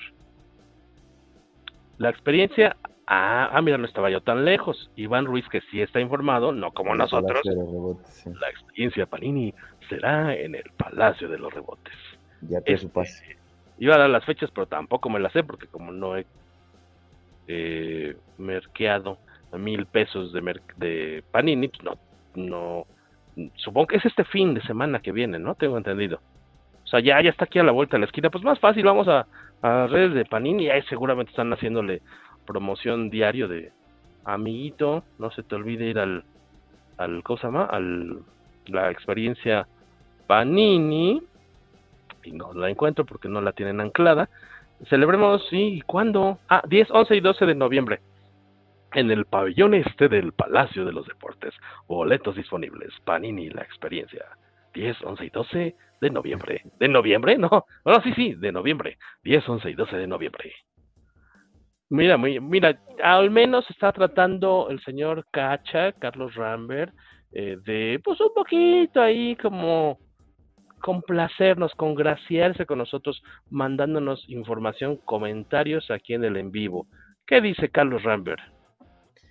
Witry es una es la película de Soldado Universal de, Universal de Van Damme, pero protagonizada por mascotas. ¿Y Los Unisol, que eran este, Van Damme y, Dolph Lundgren. Yo nunca vi Universal, Soldado Universal 1. Y 2. Hay un Soldado Universal 2, pero creo que es para Videoclub.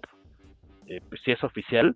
Y luego la que se estrenó en cines, que no me acuerdo cómo se llamaba, Universal, Soldado Universal El Regreso, alguna cosa así. es que como que ignoran a la 2, aunque sí es oficial, pero en la 3 sale otra vez Van Damme. Con, otra vez con, si no me equivoco, sale Lundgren otra vez, no, o no, es cierto, era un luchador de WWE, si no, si no se me zafa la canica. Esa no le entré ya a la 3, se me pasó de noche. No estoy seguro de Paco Hernández, ¿cómo que no estás seguro? Son, todavía es muy temprano, todavía no es hora para que te pongan el mameluco. No estoy seguro de quedarme hasta el final, pero aún así quería mandarles saludos. Muchas gracias, eh, Paco Hernández. Costos de importación, es lo que querías decir, Tobalín, dice Blit, que si eso es lo que podría haber hecho que los cómics de Panini están caros en Colombia. Dice Palomo, él tiene más de mil compras, pero vivo en Monterrey. Mándanos los tickets, no seas malvado, no seas truán. Tantas risas eh, y tanto humor de dudosa calidad te hemos dado en este programa que ni siquiera nos puedes dar unos tickets de mil pesos en compras, así te hemos tratado. Eres el más leído de todos los... De todos. rufianes que escuchan este programa, que hoy sí es un programa de miércoles. Mira, Iván Ruiz. Estaba justo buscando esto. Son tres con Van Damme y dos muy malas. Son tres con Van Damme y otras dos que son malas, dice Iván Ruiz. O sea, cinco. Mira, en el 92 la original, en el 98 sale la 2, que ni uh -huh. al caso. La 3 sale en el 98 y ni al caso también de las de Videoclub. Y en el 99 sale el regreso y es así, trae a Van Damme.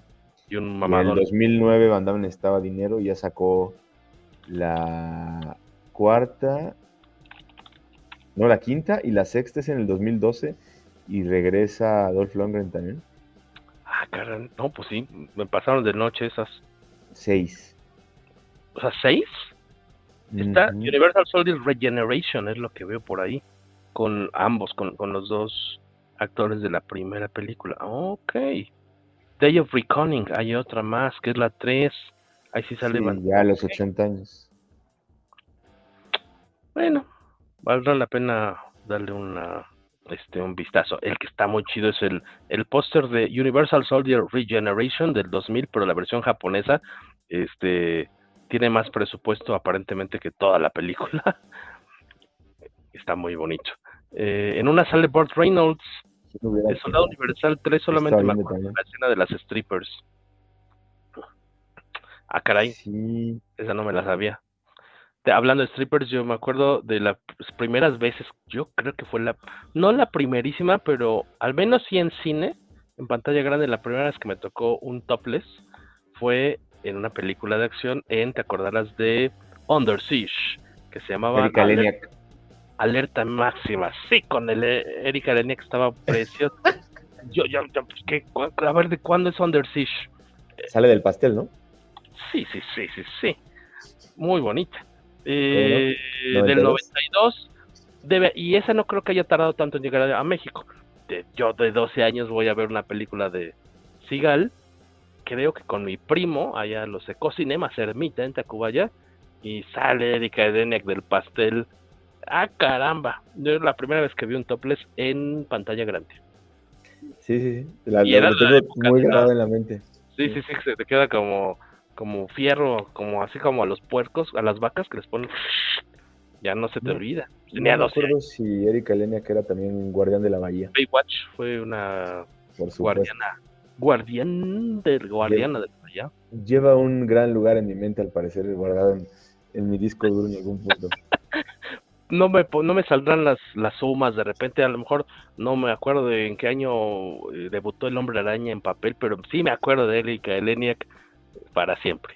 Pero Erika, Demi Moore y Elizabeth Berkley te quedaron grabadas en mi mente. En Elizabeth Berkley Showgirls. Showgirls. Uh, sí, sí, sí, esa escena vale toda la maldita película. Sí, es cine, Iván Ruiz. Sí, es cine. Eh, decías Demi Moore, pero por striptease. ¿O por sí. qué? Yo la fui a ver como a escondidas porque Demi Moore, Demi Moore, que también sale Bruce Reynolds, ¿no? En striptease. Sí, pero pésimo, super. Es una película, una cochina de película. Pero, no, las dos son muy malas. Pero en esa época yo estaba enamoradísimo de, de, mm, de, de Moore. Hubo una época en la que sí, yo, yo sí estaba muy obsesionado con ellas del 96.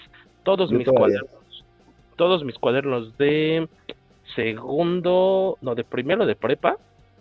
Bueno, en secundaria no me acuerdo haberlo hecho. En tercera mi pupitre en la pensaba una escuela marista y tenías tu, ajá, tenías tu, tu pupitre individual por todo el año, o sea, era el mismo, y te invitaban mucho a el, el tutor, o el cosa va, el, el, maestro como el principal que tenías.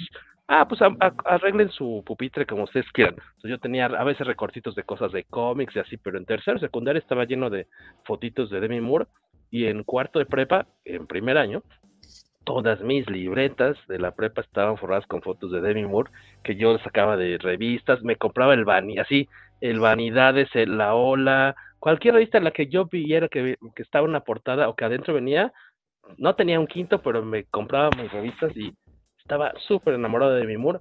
Fui a verla a los 16 años, medio a escondidas, al Palacio Chino con mi mejor amigo, con César Martínez. Creímos que no nos iban a dejar pasar porque era para mayores de edad. Y nos preguntaron, ya era Cinemex, según yo, Ni nos preguntaron, entramos y dije, qué cochina de película, pero estaba hermosa Demi Moore. Y claramente no, no, ibas porque fuera a ser nominada para el Oscar, ¿verdad? No, no, no, yo quería ver a... Es que el, el, el tráiler era muy engañoso porque Demi Moore, eh, en el tráiler venía esta película de... Ay, cosa, eh, sería la de Pump Up the Gem. Pump Up the Gem. Sí, sí, sí, sí, Technotronic. Technotronic. Y era muy engañoso porque la bendiga canción nunca la baila ella. Y la forma en la que editaban la canción con las escenas de la película en el tráiler, a mí se me hicieron los ojitos y de, oh, wow, sí, claro, y es Demi Moore. Y nunca la baila esa. Este, hizo una marranada. Pero la película, nunca la he vuelto a ver, ¿me creerás? Nunca, nunca, nunca, nunca, nunca. Pero este, tal vez no, es que es tan mala. Sí la vería por puro piacere, por el puro piacere, porque es cinema. Eh, pero no, qué mala. Y decías la otra, Showgirl. Esa y completa, vi los cinco minutos más importantes de la película nada más. ¿Y por qué te estás remangando el ¿Quién quieres decir con eso? ¿Por qué estás haciendo así? ¿Por qué estás soplando tus manitas, cochino? Pero sí, todo, todo, todo cuarentón se tiene que acordar de Erika Leniak. Ese es... todo cuarentón. Muy, muy bonita de su carita, ¿no? Este tipo como... Sí. Pues sí, pues el mismo apellido, ¿no? Te dice que es así como este, ucranio, ruso o algo por el estilo. Acabo de ver el, el, la, la, miniserie de Arnold Schwarzenegger. ¿Cuál el documental, más bien. No, no, el documental. Ah, ah el documental de su carrera. No lo he empezado a ver, lo quiero ver, pero. Vale la pena. Y sí, efectivamente. Oye, nada más, dice Iván Ruiz. Sale Eduardo Cachetadas Yáñez. Sí, sale en esa alerta máxima. forma Eduardo Cachetadas Yáñez, que es con Z, no con S. Este, tiene una aparición aquí, un cameo aquí en el podcast Comicase, porque no solo sale en Striptease, como un medio que sale como de padrotillo, ¿no? Si no me equivoco, eh, es también sale, hoy que estamos hablando del 50 aniversario de Punisher, es uno de los hermanos que da Toro o algo así en la película de Punisher de Thomas Jane.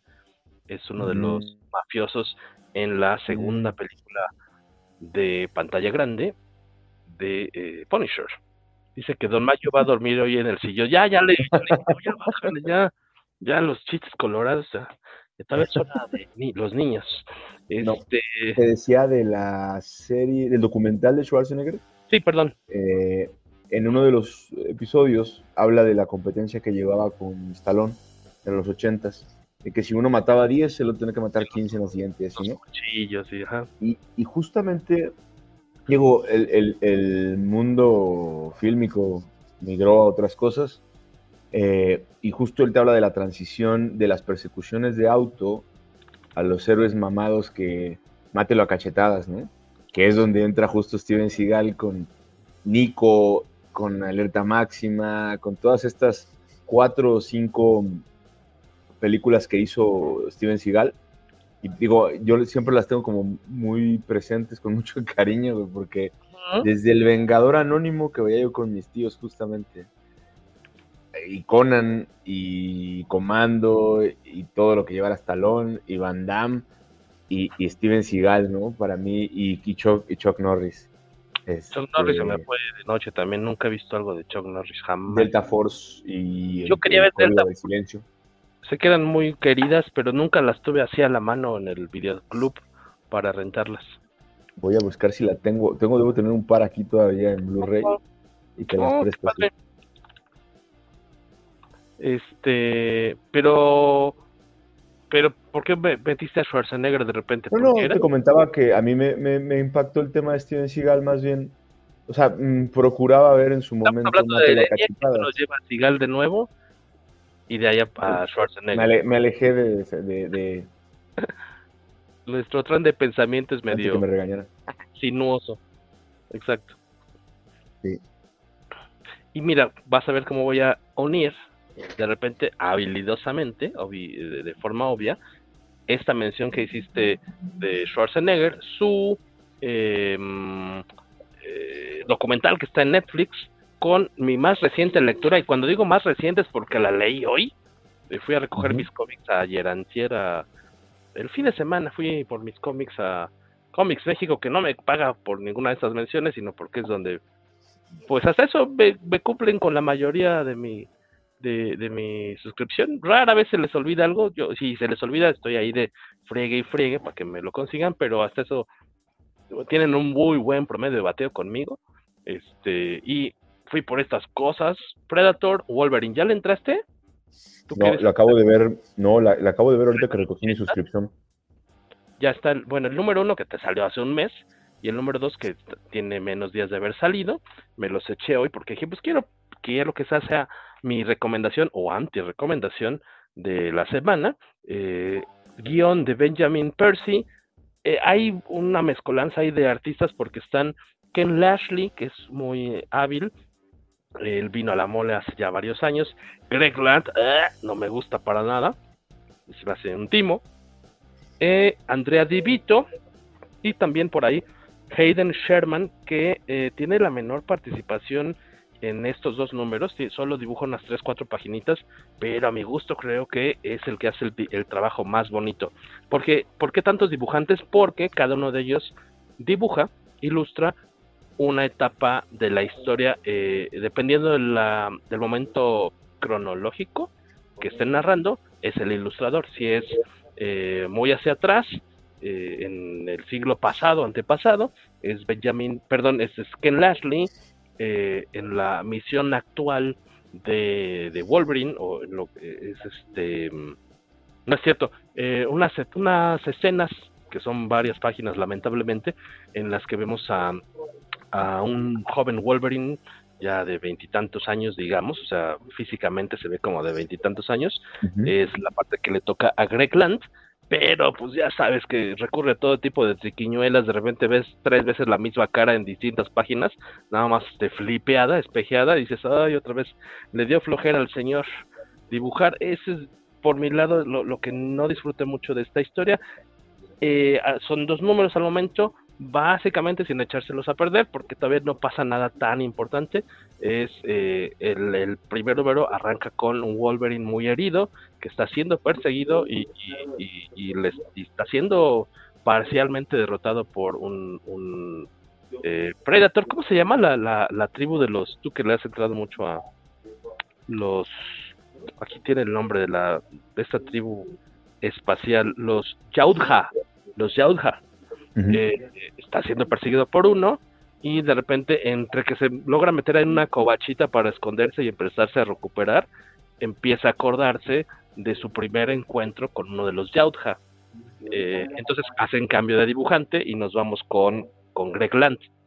Y luego hay saltos en el tiempo a otras misiones que de repente te dicen, y bueno, este, hace algunos años, y dices, oye, o así, en, en, teoría pareciera que están ambientadas en los 90, porque aparecen personajes como Maverick de, de, Marvel, que son pues, noventeros, este, cambia de artista, entonces te van mostrando cómo Logan se ha encontrado con el mismitito Yautja o con más de uno, pero como la historia de rivalidad entre ambos en distintas épocas de, de, de su historia en común. Entonces, este, no, no me desagradó, o sea, la verdad yo creo que iba a estar como chafita, no me acuerdo si son cuatro números o sí, lo voy a seguir comprando, a la final del día si no me convence el, la conclusión, pues terminaré revendiéndolos en la gaticueva, en el templo del cómic, pero ahorita va bien, tiene un nivel interesante de gore, por, para aquellos que quieran ver, este, hay sangre, estribamientos, el dibujo baja el promedio lo de Greg Land, le sube el promedio el dibujo bonito de, Hayden Sherman, muy pocas páginas, lo que hace que Lashley que de repente lo que eh, las escenas del presente no son tantísimas, eh, pero están muy bien dibujadas por él. Eh, valdría la pena. A mí lo que me llama la atención antes de pasar a otro tema, Luis, es ¿tú recuerdas? O sea, a mí cuando anunciaron esta crossover hace unos meses, yo dije, ¿en serio? Me imagino la junta editorial de planeación, lo que sea, en Marvel, cuando alguien dijo, oigan, ya sacamos un crossover entre Wolverine y, y todos así, ah, claro, me cae.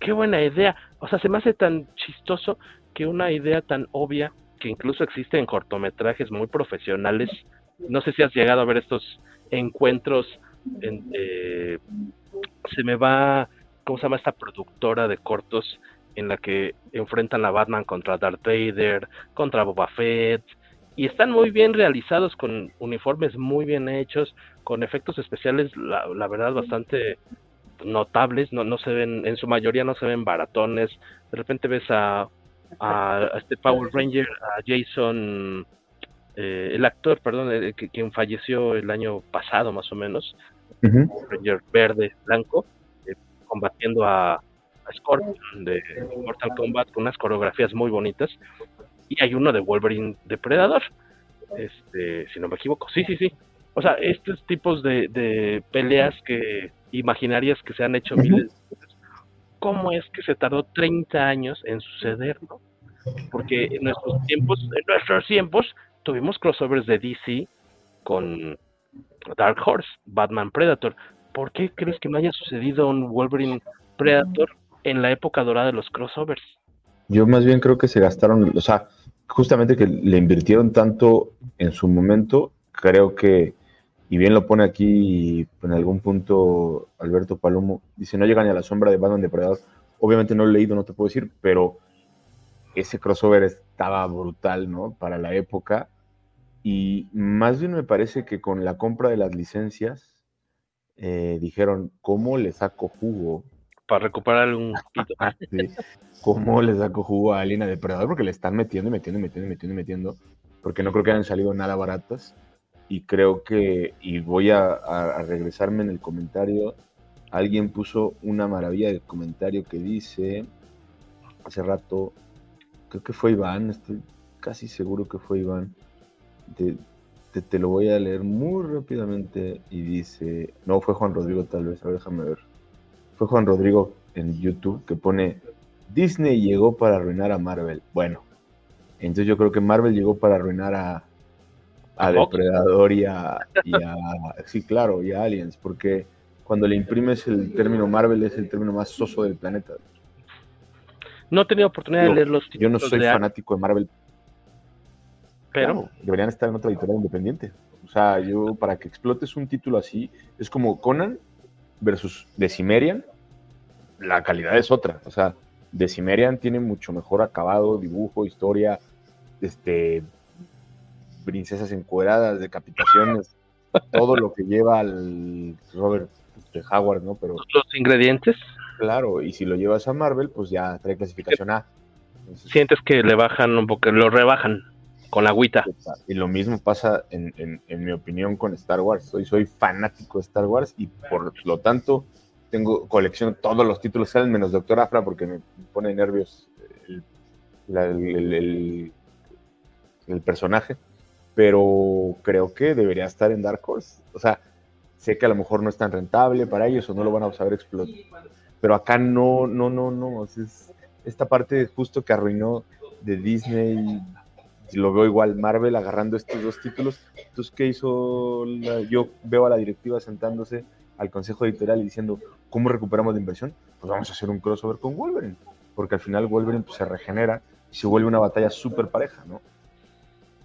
Mira, para, para tú que querías este, dormir hoy en el sofá, vamos a aclararlo aquí. Tenemos, aparte, hay dos fans muy grandes de, de Luis Maggi, que ocasionalmente una de ellas ve el programa. Una es mi mamá, que siempre me dice, oye, ¿qué ha pasado con tu amigo el guapo?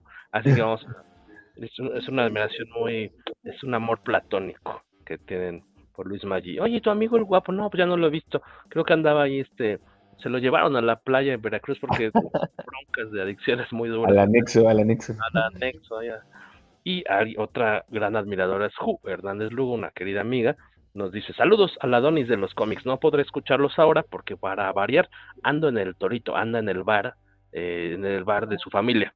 Este, les mando un abrazo grande pues mucho gusto en ver qué pasas por acá, saludarnos. ¿Ves cómo pasa? vas a saludar cuando hay gente guapa a cuadro. O sea, estuviera yo solo, ni mi madre pasa a saludarme, pero gracias. Este, nunca, eh, ajá, aquí lo interesante que dice Iván Ruiz, nunca hubo un crossover entre Marvel y Dark Horse.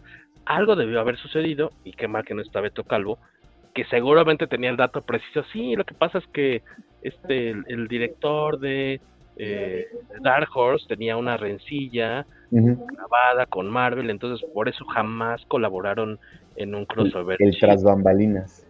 Este, ¿cómo se llama? Richardson, este, ay, siempre se me olvida, el, director, este es ese señor que mide como dos metros, el director de, el fundador de, mm, de Dark Horses, Mike Richardson o algo por el estilo, le estoy cambiando el nombre. Luego nos toca ver en la, en la Mike Richardson, mira, no estaba tan mal, un señor de cabello platinado y como 1,90 y madres de, de estatura, que pues, lo notas luego, luego ahí en el stand de Dark Horse.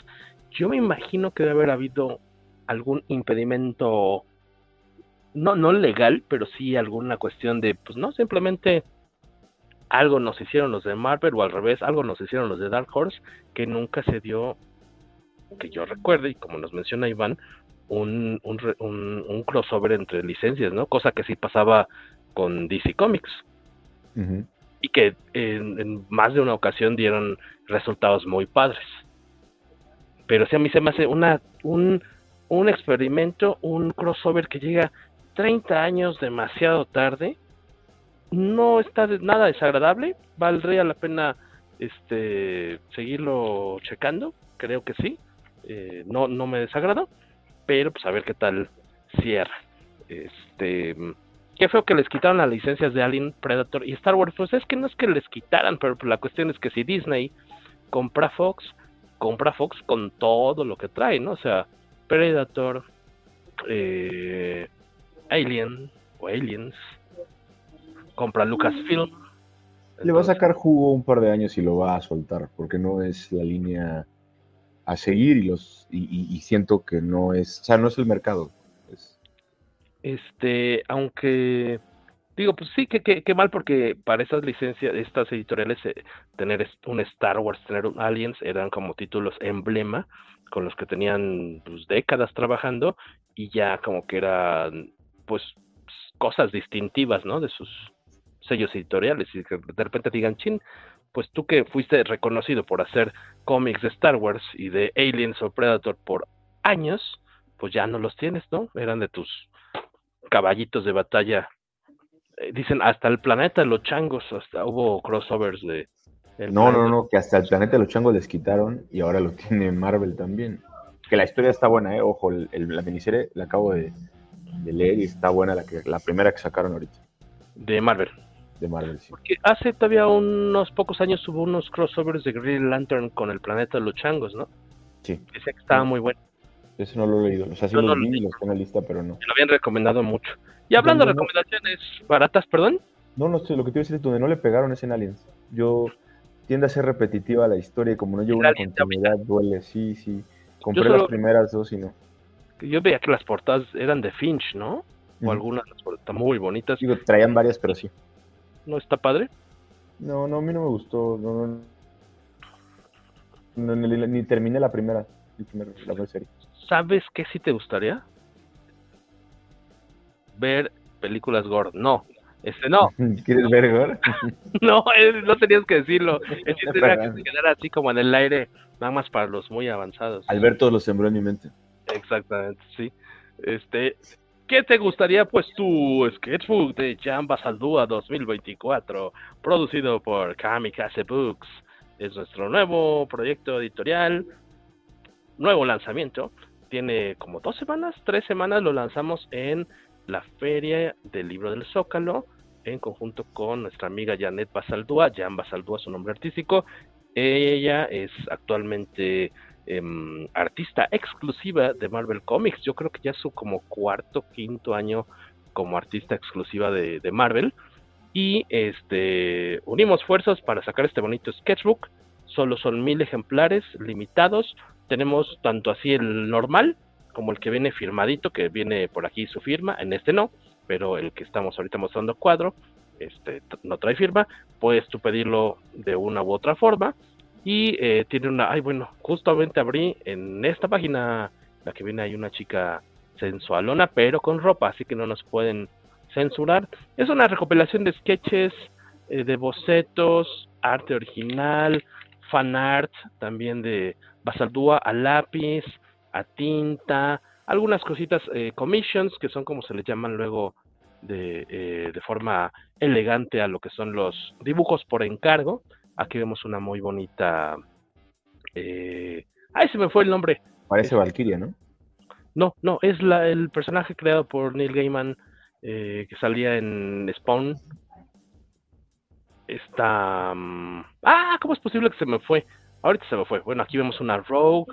Hay piezas que son también tienen color porque tienen este colorcito acuarela originalmente ese material eh, bonito que ha creado eh, Jan Basaldúa para distintos fans se recopila en esta libretita de dibujos vemos ahí un Batman bastante chipocludo una Catwoman muy sexy un hombre araña por aquí una vampirela preciosa tanto a color como en blanco y negro antes de ser coloreada. Son 52, 54 páginas muy bonitas con distintos trabajos de Janet Basaldúa hechos en, años recientes.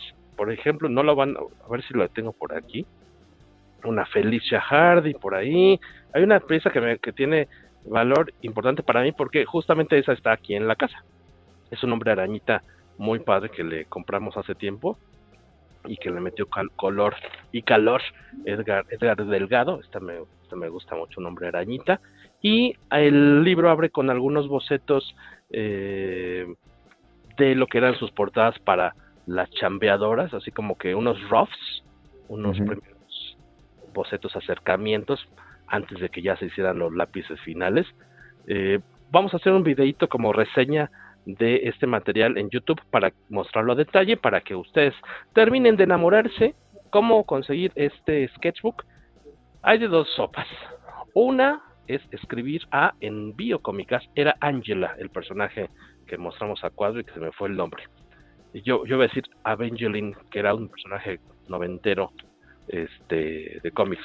Angela, eh, pueden escribirnos a envíocomicase.gmail.com para encargarlo ahí está en pantalla, o mandar un WhatsApp al, déjenme lo pongo de nuevo, escriban a envío arroba gmail.com o WhatsApp al 5534843202 con cinco líneas donde nuestras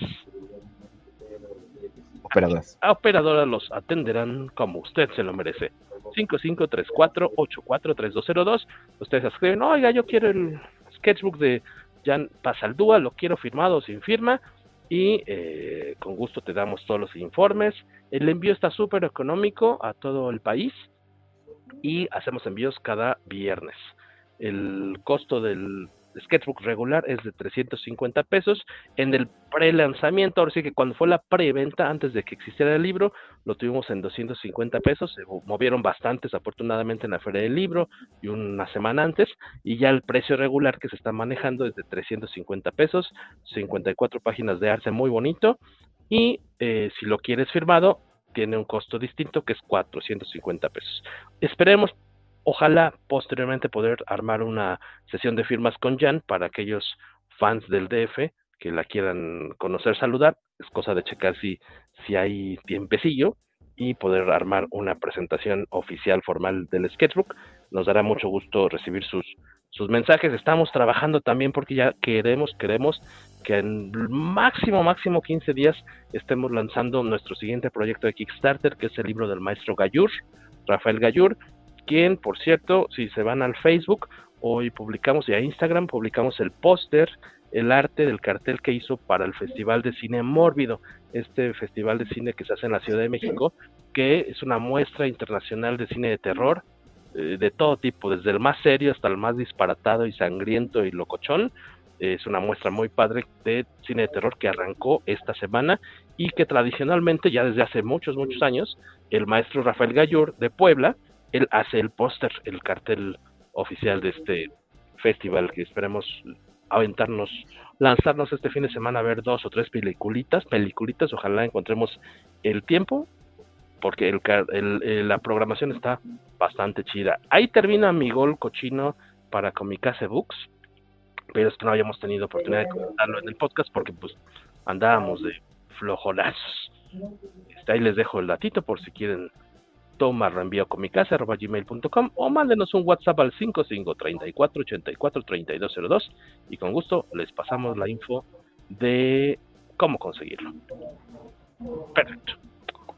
Este Luis Maggi, eh, me gustaría casi cerrar, pero dos cosas nos quedan pendientes. Una recomendación de cómic que tú nos traes y dos, nada más mencionarles, ponerlos al tanto de qué invitados vienen a la mole de marzo, los que se han anunciado al momento, y qué invitados se han anunciado al momento de esta otra convención que se sucederá en mayo, esta convención brasileña que tendrá lugar en la Ciudad de México, que es la CCXP, que es un evento eh, de entretenimiento también, eh, que pues estará interesante porque eh, es una opción más para los fans, ¿no? De la cultura pop. Entonces podrás, habrá quienes puedan ir a ambos eventos, habrá quienes más tengan chance de ir a uno, pero pues está muy interesante la, la propuesta, seguramente en ambas, en ambas casas.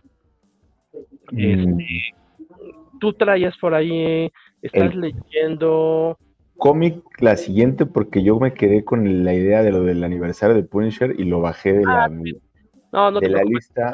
¿De qué vas a hablar la próxima semana? ¿Cómo se llama? El, de Nemesis. Nemesis, porque Nemesis en la serie miniserie original se publicó ya hace algunos ayeres por parte de Panini aquí en México. Eh, creo de hecho que la tradujo Beto Calvo y en, en, este año pasado, si no me equivoco, salió Nemesis Reloaded, o cómo se llama? Sí. de, Jorge Jiménez. Del español Jorge Jiménez, que ha estado también muy de moda. Del español este guapetón con Batman, ha estado trabajando mucho con Batman y es una continuación. Aquí lo interesante es que tendremos tiempo yo de leer Nemesis Reloaded, que ya terminó la serie. Y yo la anterior. La serie anterior para ahí eh, complementar qué nos gustó, qué no nos gustó. Eh, por varios meses, ya desde hace un tiempecillo se había comentado que se pensaba hacer una película en torno a Nemesis. Creo que para una película suena como atractivo, ¿no? O sea, creo que la, idea... Me parece que tiene que ser una película que no va a llegar a los cines, eh, porque el nivel de violencia tiene que ser muy alto para respetar el... o va a salir un fiascazo. Mm. Entonces la próxima semana, aparte de echar chisme de otras cosas, platicaremos de, de Nemesis Nemesis Reloaded. ¿Te parece bien? Sí, ahorita que hablas de invitados, pues es John Romita, güey. Cuando tuve la oportunidad de ir contigo a San Diego, Ajá. que yo lo conocí, tipazo, y le saqué por ahí unas firmas, sí, sí, sí, no, bien agradable. Este, y, además, bueno, yo, yo soy fan, soy más fan de sus portadas que de su interior en sí, de su parte interior. Eh, por ahí eh, tengo las de Last Son of Krypton, son los, los, los, tomos de Black Label que salieron de Superman. Mm, me parece que sí. Los, eran tres, tres, tomos o cuatro que traían portadas de él. Y pues en Punisher, básicamente, él, él en su, momento traía Punisher Warzone, creo que era, justamente War Journal. él, con Punisher Warzone en su momento. Yo casi me encantaría empezar a rastrear antes de que se me ponga muy complicado algunos números buenos de Punisher Warzone para la cuestión de la firma. Este, a mí me encanta su Batman Punisher. Bueno, el Punisher Batman que es el que hizo Marvel, que es cuando Punisher este hace enfrenta diagonales equipo con Bruce Wayne eh, y contra Joker. Porque está la otra ese base es muy superior a la otra cruz, al otro crossover que es Batman Punisher, que es Fire. Fire con Barry Kitson. No me acuerdo quién escribía ahí. Este, a mí me, me hacía que era mucho más bonito el arte y la historia, porque el otro es Jean Paul, ¿no? Es, no es Batman Batman, sino es Azrael. Jean Paul Bali es Azrael.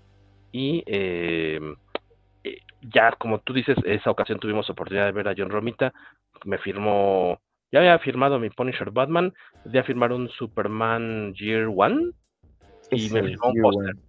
Me firmó un póster muy bonito del 80 aniversario de Batman que empecé a sumar firmas de artistas relacionados con Batman en esa en esa ocasión y este eh, es de los anuncios que más me emocionan de, de, la mole, de los que van hasta el momento, ¿no? De la mole 2024, más de 2014. Estoy bien, Lelo. Eh, les paso rápidamente el dato.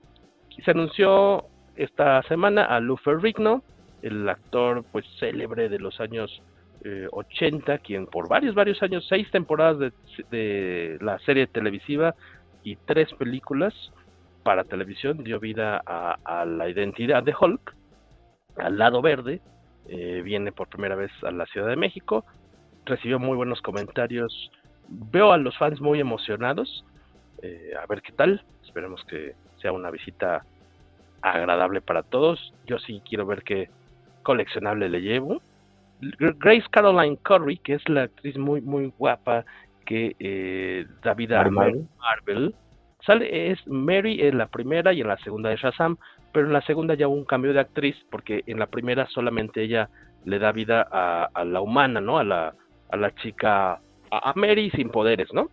Uh -huh. Y eh, eh, otra actriz es eh, quien daba su, iba, daba su cuerpo, sonó muy feo, prestaba su, bueno, interpretaba a Mary Marvel, digamos, cuando ya se convertía. Y en la segunda película de Shazam, que se me hizo muy divertida, aunque prefiero la primera, Grace Caroline Curry interpreta ambas, a ambas identidades. Hay una película de ella que estuvo hace como mes y medio en cartelera que dicen que estaba muy padre y no la pude ver, no creo que haya durado demasiado. En inglés se llama Fall, Caída, y aquí se llamó Vértigo, de dos amigas que les gusta así como lo extremo, y se suben una especie de, eh, de torre metálica, como una, una antena, una antena así en medio de la nada, una antena de cientos de metros de altitud. El chiste es que se quedan, se caen, ya logran subir en algún momento, se desprende la escalera por la que subieron, la escalera de metal. Entonces se quedan varadas y están tan alto que ahí no hay señal de celular. Y entonces el chiste es que están atrapadas ahí y es una de estas historias de suspenso y supervivencia que dicen que está muy buena. Está bastante padre. Viene ella, pues para todos los fans de Shazam, eh, será un, una invitada interesante. Hace rato mencionábamos a Dan Mora, ya platicamos un poquito de qué títulos trae, por primera vez en México, de Costa Rica, una de las superestrellas de DC Comics en la actualidad, con la gran ventaja de que pues ya cuando lo conozcan, pues podrán interactuar con él mucho más fácil que cuando tenemos ¿no? un invitado eh, americano, ¿no? O sea, en cuanto al idioma, o sea, mucho más padre, sin, tan, sin, sin tantas penas o eh, poder decirle que, que, admiran de su trabajo. Regresa Kevin Eastman, eh, co-creador de las Tortugas Ninja, es la tercera ocasión que viene a México. De hecho, creo uh -huh. que nunca ha ido a otra convención en México, si no me equivoco. Creo que no este va a estar acá. El importante decir, nada más viene eh, sábado y domingo de la mole. Eh, no, no, por compromisos suyos solo puede estar dos días. Así que vayan rascándole a sus cómics de tortugas ninja. Aparte que Kevin tiene otros trabajos que no están relacionados con tortugas, otras cosas de ciencia ficción, de fantasía, este, en la que seguramente se pueden llevar. Heavy metal. Su trabajo cuando estuvo en heavy metal y John Romita Jr., de que también estábamos muy emocionados que venga por primera vez a México. Hay, habrá muchos Daredevils, muchos Wolverines, muchos, que más, Hombre Araña, Punisher, que seguramente, Kikas, Kikas, seguramente, pues un personaje de su coautoría, no sé qué tanto le, le pertenezca en cuanto a cash, en cuanto a dinero, qué tanto le representa a John Romita, ojalá mucho, este, porque usted es co-creación de, con Mark Miller, él es dibujante de, del Kikas original. Este, y por lo muy poquitito, los segundos que lo hemos tratado, se ve que es un encanto de señor, heredero del papá John Romita, que aparte pues falleció en este año fue, de hecho, ¿no? Este año que está corriendo sí. es cuando falleció papá Romita, una gran leyenda. Eh, yo creo que también habrá largas filas para, para conocer a este a este señorón para la firma se va a llevar Iván Ruiz Hearts of Darkness. Hearts of Darkness es la de Ghost Rider, Wolverine y sí. se está Punisher, obviamente. Punisher. Ellos tres, ¿no? Ellos tres. Sí. El buen Santo García Martínez, saludos queridos amigos, nos deja un una Primero dudó y abajo lo confirmó. Ah, ah, ah, ya es cierto, ya lo leí. Aquí sí está convencido de que somos cuates. Al principio como que lo dudaba. Saludos. El mejor, el mejor cocinero casero de Twitter, ex. Yo lo veo sus fotos y me da hambre nada más de ver, este, y me refiero a las fotos de, comida. las selfies que se toma. Antes el señor era mucho tomarse selfies aquí de, aquí haciendo ejercicio. No, esos no me daban hambre. Los de, desayunos muy bien, así, oye, huevito, huevito con topitos y acá unos no sé qué. Y dices, yo soy demasiado flojo para prepararme algo tan rico, pero yo veo y digo, ay, caray, sí se puede, nomás es cosa levantarse una horita antes, media horita antes de quererse un poco y tener su desayuno bonito y fotografiarlo. Así es. Ya se nos va Palomo, dice que ya se raja. Hasta mañana, don Tobalín. Nosotros ya también nos vamos, Palomo. Hasta mañana, don Tobalín y don Mayo, el galán de galanes.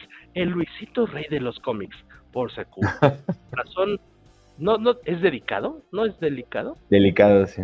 Pero aparte Luisito Rey no cantaba la de Mi corazón es delicado, esa es Diego Verdaguer. Sí, Diego Verdaguer. Mi corazón es delicado. delicado. trátalo bien.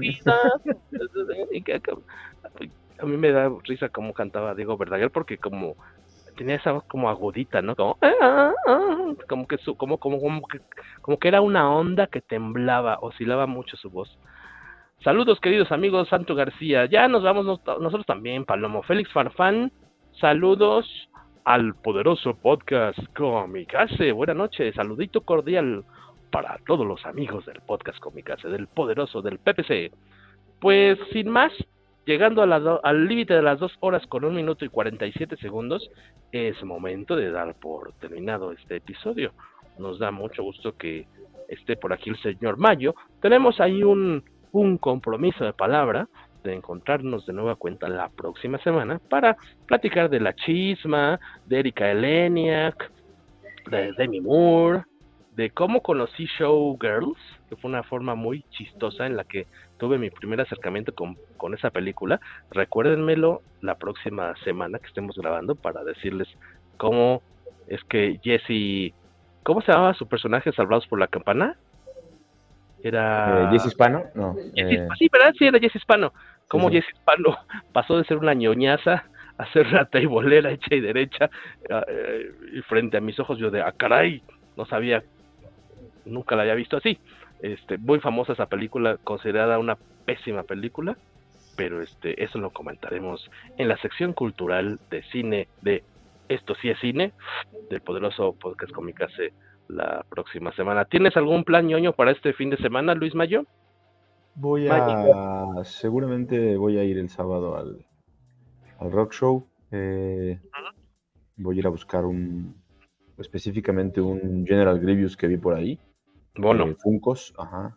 Ah, Funquito. y, y justamente, ya ves que te escribí hace dos, tres días, también se me olvidó que una de las cosas para las que te iba a escribir era justo por el artbook, entonces probablemente... Ah, pues a ver si nos vemos y nos saludamos en persona. Aproveche el viaje también, ¿no? Sí, sí, sí, porque bueno, y mencionarles, no dije el gol completo. Eh, ahorita apenas vamos a empezar a distribuirlo con nuestros amigos de confianza, este, tiendas o puntos de venta, donde sí está ahorita, ahorita, si viven por la zona de satélite, están unas 30 copias, o un poco menos, ¿no? Como 25 copias del sketchbook de Basaldúa en Fantástico Satélite. Ojalá, si les queda, échenos la mano comprándolo ahí para que con un poquito de suerte nos pidan más. O si no, para que se acaben y ya.